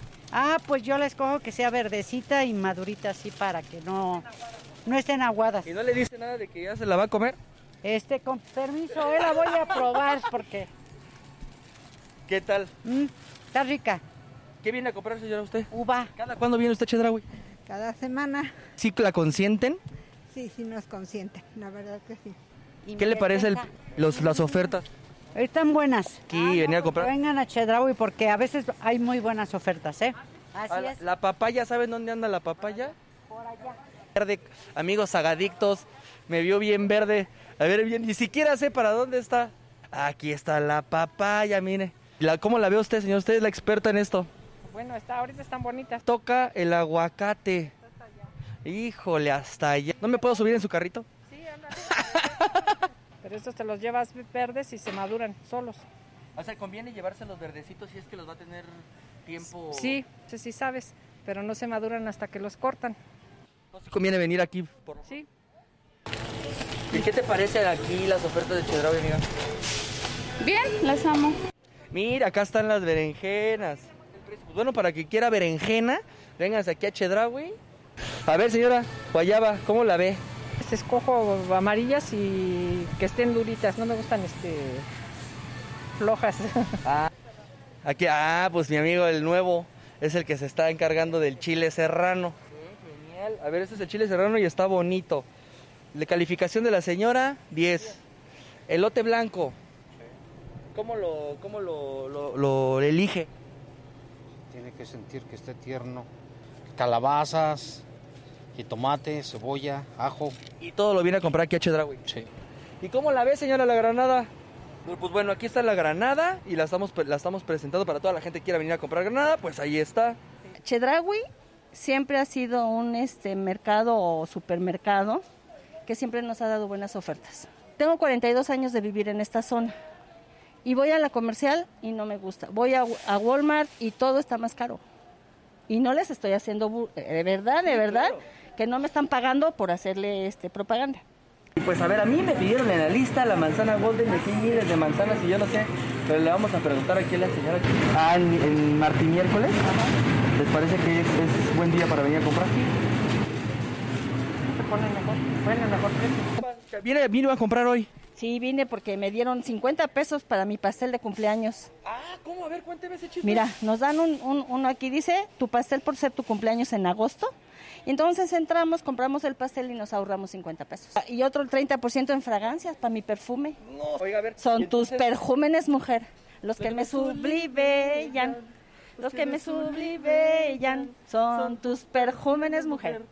Pues ahí está. Ahí En está. Cuapa, donde la mujer es guapa, pues en Chedraui Sí se notaba que. Jonah no va al super, ¿eh? estaba así con la lista y a dónde voy y a dónde voy. confundiendo O sea, la, la, sí, sí, la sí, sí. pitaya con granada. O sea, Jonathan. Bueno, pues ahí está, en Chedraui cuesta menos y el Jonah lo comprobó. Y otra cosa que comprobamos cada semana es que Javier Ruiz es el mejor dermatólogo que existe en México, en el mundo y en el universo entero, Javi.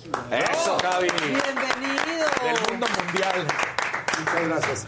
Y pues como todos los miércoles, felices de estar platicando con todos ustedes y de lo que mucho se ha incrementado las dudas este verano es acerca de los filtros solares, por eso ahora vamos a hablar algo de filtros solares que existen muchas variantes en el mercado y que ahora como en el- la sección anterior en muchas eh, tiendas de autoservicio, en muchas farmacias, en muchos lugares se venden filtros solares.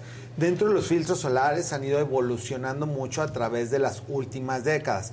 Anteriormente existían filtros que atravesaban la piel y que inclusive podría haber efectos secundarios en el futuro cuando no eran filtros dermatológicos. Entonces hay que tener mucho cuidado con lo que nos aplicamos untados en la piel porque la piel es un órgano vivo que absorbe parte de las sustancias que se aplican.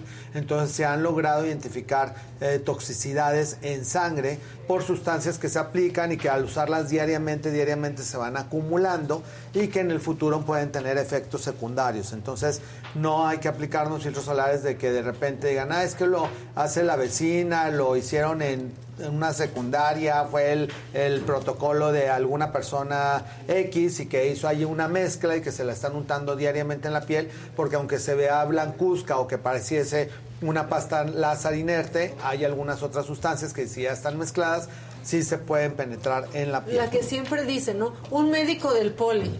Ah, sí. Siempre, un científico del sí, poli. no sabes ni qué es científico, ni te consta, ni nada, y ahí andas Y poniendo. puede ser que ni sea científico, ni sea realmente médico, ni sea eh, farmacobiólogo, ni sea absolutamente nada. O sea, todos los productos tienen que pasar un registro por COFEPRIS, que es la entidad en México que se encarga de darle validación a que realmente algo sea eficaz o no lo sea. Y aparte de eso, tienen sellos dermatológicos de diferentes academias, en donde los dermatólogos de diferentes partes del mundo hacen estudios fotobiológicos en el cual colocan el filtro solar y se le ponen radiaciones especiales con lámparas para simular el sol y ver cuánto resisten a pesar del sudor o de la transpiración y así es como se le saca el SPF. Entonces un producto que tiene muy baja resistencia pues tendrá un SPF de 2, 3, 4 que prácticamente no sirve para nada, casi es como si te pusieras una crema cualquiera para que realmente tenga cierta eh, validez y que realmente te proteja el sol tendría que tener un mínimo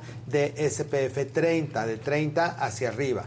Y ya se logró en todo el mundo poner un límite en el que lo máximo que se puede proteger la piel es SPF 50, porque anteriormente también existía 70, que del 80. 100, bueno, hubo uno en México que sacó 110. Así Sí, es para cierto, que- yo recuerdo ese. Claro, para que cuando menos... Súper comercial. Claro, que pareciera que estoy súper mega protegido y pues eso no pasa. Cualquier filtro solar, por muy resistente que sea, eh, te protege aproximadamente tres horas. Entonces, si alguien tiene muchas actividades al aire libre o está con los niños en vacaciones y quiere realmente protegerse, tiene que salir de la alberca, secar la piel y volverse a replicar el filtro solar. Si, por ejemplo, muchas veces me dicen, es que el niño no se quiere salir y está feliz en la alberca, que bueno, cuando salgan de perdida al baño, bueno, hay niños que no salen ni al baño. Sí, en especial los niños. Siete horas en la alberca, entonces, ¿cómo le hicieron? Pero, este, pero bueno, hay ropa que la tela también tiene SPF 50. Y Sombreros. Que, sombreros y que es como la que anteriormente se utilizaban telas muy gruesas que eran un poquito incómodas, que es como lo que utilizan los astronautas para protegerse de las radiaciones solares durante su viaje. Y en la actualidad se han logrado telas muy delgaditas, que es lo que le ponen a muchos niños de manga larga para no tenerse que estarlos reaplicando. Y en la cara y en manos, pues sí hay que poner el filtro solar, o si no, cuando menos, eh, un sombrero o algo que los tenga más protegido.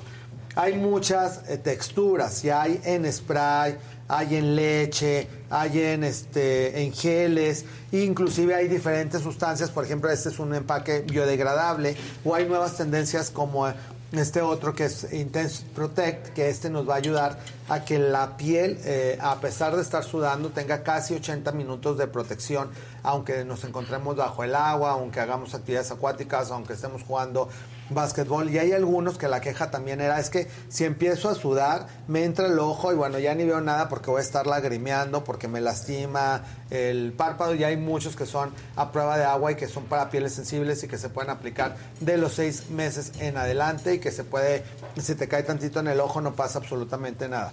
Hay otros muy sofisticados, como este de SkinCeuticals, que este tiene un efecto mate y que tiene unas... eh, Colorcito. tiene un colorcito, de hecho este es como de mis favoritos porque se mimetiza con tu piel y tiene ya unas sustancias minerales que absorban un poquito la grasa. El 70% de los mexicanos tenemos piel grasa, entonces parte de la queja es que dicen, bueno, me pongo el filtro solar y siento así que brillo que puedo cocinar arriba de la frente.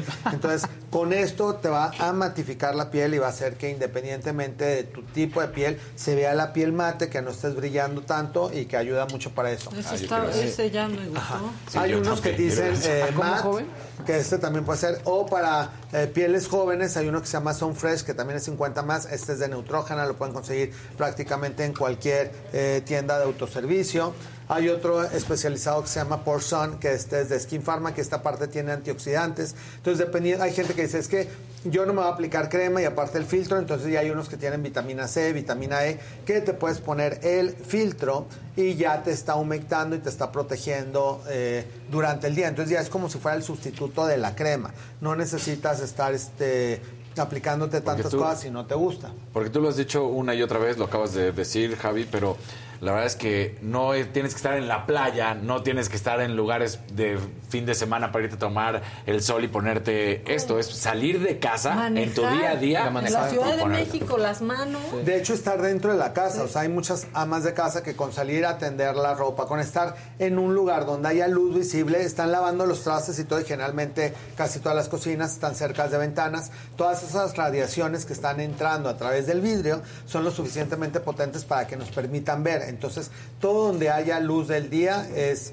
es necesario aplicarnos filtro solar. Y ahora con las nuevas radiaciones, pantallas, gente que inclusive trabaja en oficinas, dicen es que casi ni salgo al sol y me sigo manchando, traigo el paño peor que hace un año que salía más de vacaciones. Y eso es porque las luces, la luz azul y las luces de muchos focos también pueden hacer una microinflamación en la piel que pueda incrementar la formación de pigmento, que es una hiperpigmentación postinflamatoria como respuesta a la luz. Entonces, si la piel no la protegemos, la piel se empieza a autoproteger. Entonces, ¿qué es lo que hace? Estar produciendo su propio filtro solar, que es una mancha con la cual sale en los lugares donde se absorbe más la radiación solar y por eso muchas personas tienen paño o melasma que se empiezan a poner partes de la piel oscura, pero eso lo hace el cuerpo como mecanismo de defensa. Si utilizamos diariamente el filtro solar como debe ser, entonces no hay, no hay manera de que nos estemos manchando.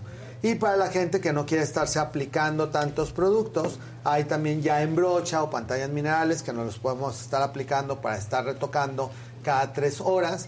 Y ahorita en mis redes sociales, en arroba Javier Darma, les voy a dejar parte de las fotografías de todo lo que estamos platicando para que puedan ir escogiendo cuál es el que les gusta más entre una textura u otra. Hay algunos que los tienen que agitar porque son partículas Y que suena ahí como un balincito. y que suena como un Ajá. balicito. Y aunque salga completamente blanco, lo colocan en toda la piel y se absorbe por completo y le se empieza a absorber y se empieza a ver mate y hasta se Claro. ve más bonita la piel que el lado contrario. Vean, hasta le da un Sí, tono a la sí. gente que quiere. Brillito, Vean, ¿no? y hasta Sí. se ve más blanca la piel, Sí. que el otro lado se ve como bronceadón y este lado se ve más blanco. Este que es uno de los que me gustan a mí más porque es una pantalla eh, mate. Este sí sale gusta. como cafecito. Ese pero como este sí sale como café. Pero es que Porque aparte es mate, ¿no? Es que Es exacto. mate. Y, y dices que se, se acopla al tono de piel, se ¿no? acopla el tono de piel, te lo difuminas también en toda la piel y te va dejando completamente Uy, ese ya me mate. ¿Cómo se llama, Sí, Javi? ese, se llama SkinCeuticals, es 50 más.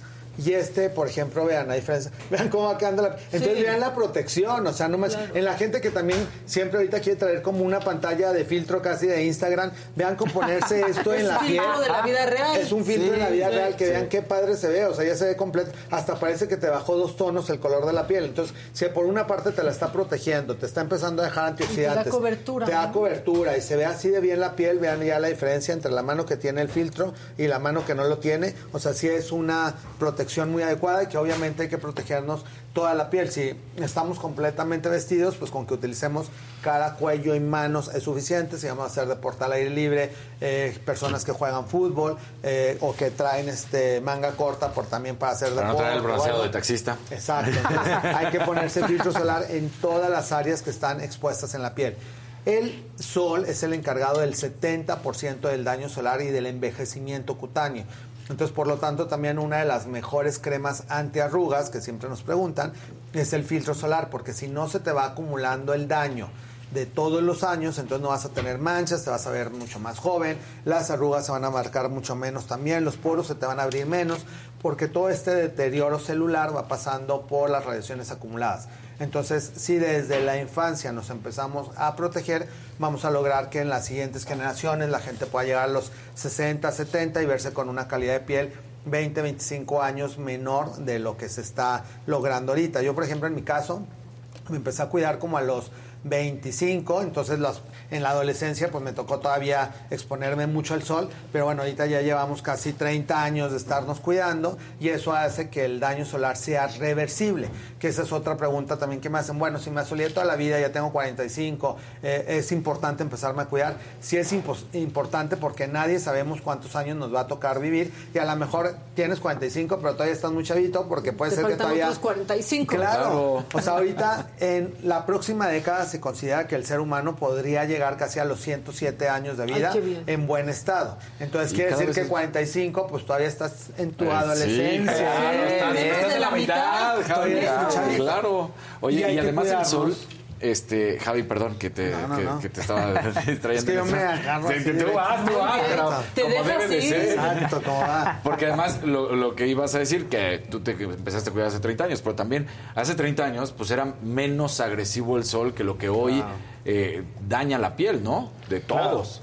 Con la destrucción de la capa de ozono, la contaminación, la altura de la ciudad donde vivimos, que hay gente que dice, ah, es que daña mucho más el sol en el mar que en la Ciudad de México, y eso no es así. En la Ciudad de México, por ejemplo, a 2.000 metros de altura, cada 100 metros se incrementa 1% el daño que puede recibir la piel. Entonces nos tendríamos que proteger mucho más en ciudades que tienen mayor altura que cuando estamos al nivel del mar. El nivel del mar quizás porque la mayoría de la gente lo relaciona con vacaciones y que estás más tiempo expuesto, Ajá. que comes, este, te diviertes, estás en la alberca la mayor cantidad del día, obviamente te tienes que proteger porque también hay gente que dice, ay, es que un bañito de sol, pero un bañito de sol son 30 segundos, no 8 horas. Claro. Tirada y dormida en la playa. Claro, hay gente que se queda dormido y que termina realmente como camarón. Pues yo o sea, una vez yo así también. dije, Javi, tengo hinchada la frente. O sea, pero que se me quedaba... Sí, sí, sí. Pero Claro. me salvó, me salvó Javi. Y eso ya es una quemadura. Entonces, cuando vamos a ir a la playa en pieles que no están tan acostumbradas a exponerse, aparte de todos los filtros solares untados, y hay también algunas variantes que son orales, como esta que se llama Heliocare 360. Y estas son unas cápsulas que tienen una molécula que nos ayuda a que la piel se proteja un Eso poco más de las bueno. radiaciones. Entonces, no sustituye a los untados. Entonces, habría que tomar el oral y aparte estarte untando el de cada tres horas. Pero si no te pones nada, por lo menos es mejor este. Claro, claro. Pero así ya es una gran ayuda. ¿sí? Solito no nos sustituye. De hecho, exacto, solo no sustituye, no protege lo suficiente. De hecho, se considera que protege entre el 3 al 10% de la piel, pero ya sumado con el untado, ya, nos puede elevar mucho más el porcentaje de protección. increíble que haya un protector solar tomado, Tomado. ¿no? Eso sí y es sobre todo futuro. para personas que tienen. De hecho, se está avanzando en el que ahorita va en el 10% y en el futuro va a haber algunos orales que te puedan proteger también 50 más. Entonces, Wow. ahorita están todas esas investigaciones.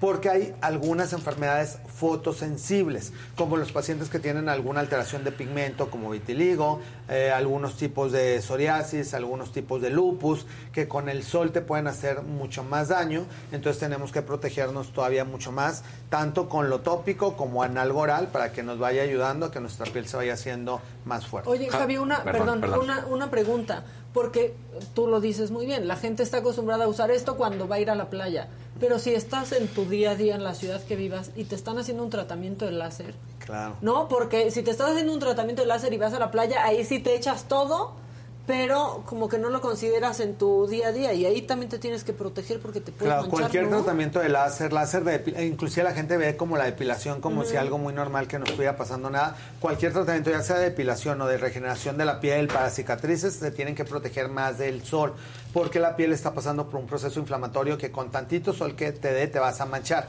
Entonces, si estás quitando una cicatriz y te manchas, la mancha te puede durar meses a años si no te la cuidaste adecuadamente, entonces hay que ser muy cuidadosos con las indicaciones después de cualquier tratamiento médico. Entonces muchas veces, eh, aunque se les diga, bueno, y todo el mundo está acostumbrado, se les da una hoja, firman la hoja y no la leyeron obviamente nunca y salieron de ahí a los tres días ya están jugando fútbol, en el caso de los adolescentes que tienen cicatrices, pues obviamente terminan con la cicatriz manchados, con otro grano, porque aparte se tocaron con las manos sucias, estuvieron sudando, entonces hay que poner mucha cuidado con las indicaciones médicas porque son procedimientos terapéuticos que te van a ayudar a mejorar la calidad de la piel, pero tienes que seguir ciertos lineamientos para que todo el combo de resultados realmente sea lo que esperamos y que la piel realmente se pueda mejorar.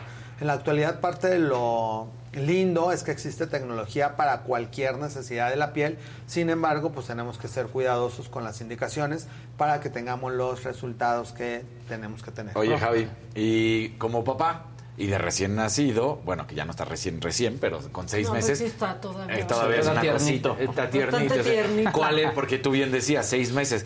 ¿Cuál es el que se debe de utilizar ya que tiene seis meses, Daniel? Hay eh, productos especiales para bebés. En el caso de los que traemos ahorita, este puede ser una buena opción, Intense Protect, que para algunas personas que lo quieran utilizar para toda la familia, por ejemplo, este es útil porque lo pueden utilizar desde bebés hasta cualquier edad. Sin embargo, para adolescentes puede ser, aunque es una sensación no pegajosa, para adolescentes puede ser un poquito graso. Entonces, si buscar alguna opción que puede ser un matificante, como este que en el envase dice mat. Entonces, cuando vayan a la farmacia hay que preguntar cuál es un eh, filtro solar para bebés, cuál es uno para adolescentes que sea oil free completamente, que no tenga grasa, pero de los seis meses en adelante si va a tener- lo van a sacar a la carreola, van a ir al súper, va a andar caminando, va a- la mamá lo pone al lado mientras está haciendo yoga y es una hora. Sí. Entonces, Y el sí. niño derritiéndose. Exacto, entonces o ahora hay que hacen yoga con solar. el niño. O que yoga es como tu niño. pesa, que pues, están los videos y toda la cosa, ¿no? Que ahora utilizan al niño para la Claro, yoga. entonces si, si lo tienden a hacer en el aire libre porque tienen al lado el la plantita y la fuentecita, cosas así, sí lo pueden hacer, pero tiene que aplicarse el bebé filtro solar. Lo ideal es unos 15 minutos antes de que esté expuesto al sol para que no empiece a sudar y una hora, pues sí, cualquier filtro solar le va a proteger adecuadamente si es aplicado de manera homogénea en toda su piel. Pues Me dejas bien. tomarle una fotito. Para saber oye, cuál No, es. muy bien, Eso. aquí anda haciendo el súper. Claro, Diana Soto en el chat pregunta que para las embarazadas, porque lleva insistiendo que por favor, que si, que qué pueden usar las embarazadas como filtro solar. Las embarazadas pueden utilizar cualquier filtro solar porque parte de lo que hablamos es que afortunadamente toda esta tecnología no se absorbe en la piel, entonces queda únicamente en la superficie porque tiene una tecnología de reflejancia en la cual no te va a hacer daño aunque estés embarazada o estés en lactancia. Entonces son de las sustancias que no solamente puedes usar, sino que debes usar, porque en las embarazadas también hay un incremento de actividad hormonal que hasta el 30% se pueden incrementar manchas las manchas y salir también manchas en otras áreas del cuerpo, axilas, ingle, línea media del abdomen. Entonces, si van a tener exposición solar en otras áreas del cuerpo, van a usar bikini o van a tener el abdomen este, expuesto al sol, hay que utilizar este filtro solar en toda la extensión de su piel para que no se vayan a quedar las manchas. Muchas de las manchas de manera natural, después del parto, hasta los tres meses empiezan a remover porque las hormonas empiezan a regular nuevamente, a volverse a equilibrar. Pero si estas no se quitan después de tres meses, entonces aparte del filtro solar, requieren un tratamiento médico con despigmentantes o alguna máquina para que les podamos quitar la mancha que surgió durante el embarazo. Una pregunta para la gente que es desesperada como yo. Te pones toda la crema, ¿no? Y entonces te tienes que esperar cuánto para secarte y ya poder meterte a la alberca, porque pues yo pienso que si te lo pones y te vas, ya no sirve de nada. Sí, no. ¿Este Lo- sería una solución? Sí, es- es una muy buena opción que prácticamente se coloca y en tres Ya. segundos empieza a absorber. Sin embargo, lo ideal es ponérselos en el cuarto del hotel para que no ponérselos cuando ya están al lado Ah, de la alberca sí. con la toalla y sudando. Entonces, lo ideal es ponértelo en tu habitación para que ya en lo que hiciste de salir, ir por la toalla Ya se y todo, todavía se termina de Y absorber. caminas encuerado tantito en lo que... Para que ¿no? se te absorba todo y feliz. ¿Qué más gastas en tu cuarto? Te, felicitas en el espejo. Está padrísima. La textura está súper rica. Y Se supone, sí es cierto eso, o ya no, con la tecnología que tenías, ya sabes que te decía antes tu mamá, ponte el, el protector y te, quédate 30 minutos y luego ya puedes no, salir. justo eso No, ya eso es avanzado. Hay unos que en tres segundos ya se absorbieron. Sin embargo, lo que sí es útil es que no esté transpirando demasiado de la persona. Entonces, si ya estás en la, en Ay, la- al lado de la alberca, estás todo completamente sudado. El- ese mismo sudor O sea, va, a com- va como a combatir que no penetre lo suficientemente el filtro. Entonces lo ideal es que la piel esté fresca y seca Sí, y con eso sí en tres segundos. Entonces, Reaplicar. para cuando te lo reapliques, secar la piel, esperarte en un lugar en la sombrita donde no esté sude y sude y sude y ya te lo puedes volver a replicar. Pero Oye. si te lo aplicas en la habitación, en lo que llegaste a la alberca ya funciona perfecto. ¿Hay uno que sea más recomendable para los que tenemos tatuajes? No, todos son igual. Todos son. Es Sí, que sí, porque Sí, sí hay que protegerse Sí. mucho el tatuaje Sí, sí, del sol. Porque si se exfolia demasiado ya no te fijó la tinta y entonces ni el esfuerzo ni la tortura de que estuvo el el pobre dolor. artista ahí tres horas y Sí. luego te empiezas a descapelar con todo y tinta. Entonces sí hay que protegerlos.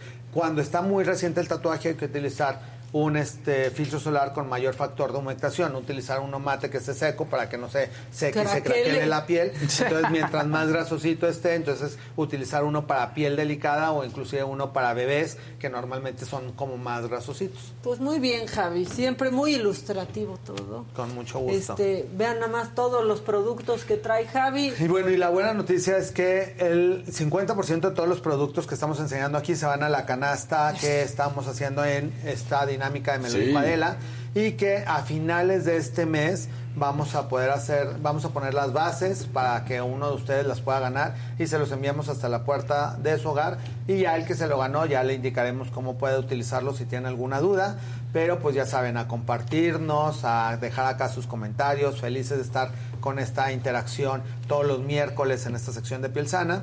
Y pues déjenos qué temas les gustaría que, platicáramos, que siempre lo estamos leyendo y tratando de contestar todo. Las dudas sobre los filtros solares nos las pueden dejar aquí también en el chat, las iremos contestando.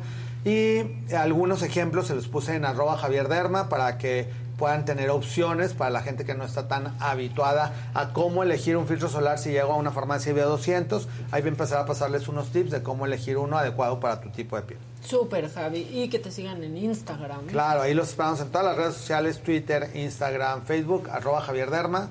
Así que muchas gracias por todos sus comentarios, que siempre en el consultorio los pacientes me dicen, ah, te vi el miércoles con todos los chicos, me encanta la actividad y las interacciones que tienen. Entonces, agradecidos de que nos vean desde sus teléfonos y desde sus hogares. Que yo te agradezco mucho que aparte de tips increíbles, nos regalas unos reels padrísimos que Exacto. tenemos enterrados de bolas de grasa, de Exacto. granos, de pus. Este, Así es que un si se placer quieren culposo. entretener, ahí los espero. Exactamente. Muchas gracias, Javi. Nos, No, espera- nos vemos el próximo Miércoles. miércoles. Y ustedes, pues nos vemos mañana. ¿no? Obvio. Porque Mañana, el nos vemos. próximo Obvio. miércoles, este, mañana aquí estamos. Claro que sí. Recibiendo sus mensajes amorosos. Amorosos. Todo, Amorosos. todo Todo su amor. su amor. Esas cosas que podrían eh, ser piropo u ofensa, pero de manera amorosa. Bonita. ¿No? Exactamente. Eh, que tengan un gran día. Hasta mañana.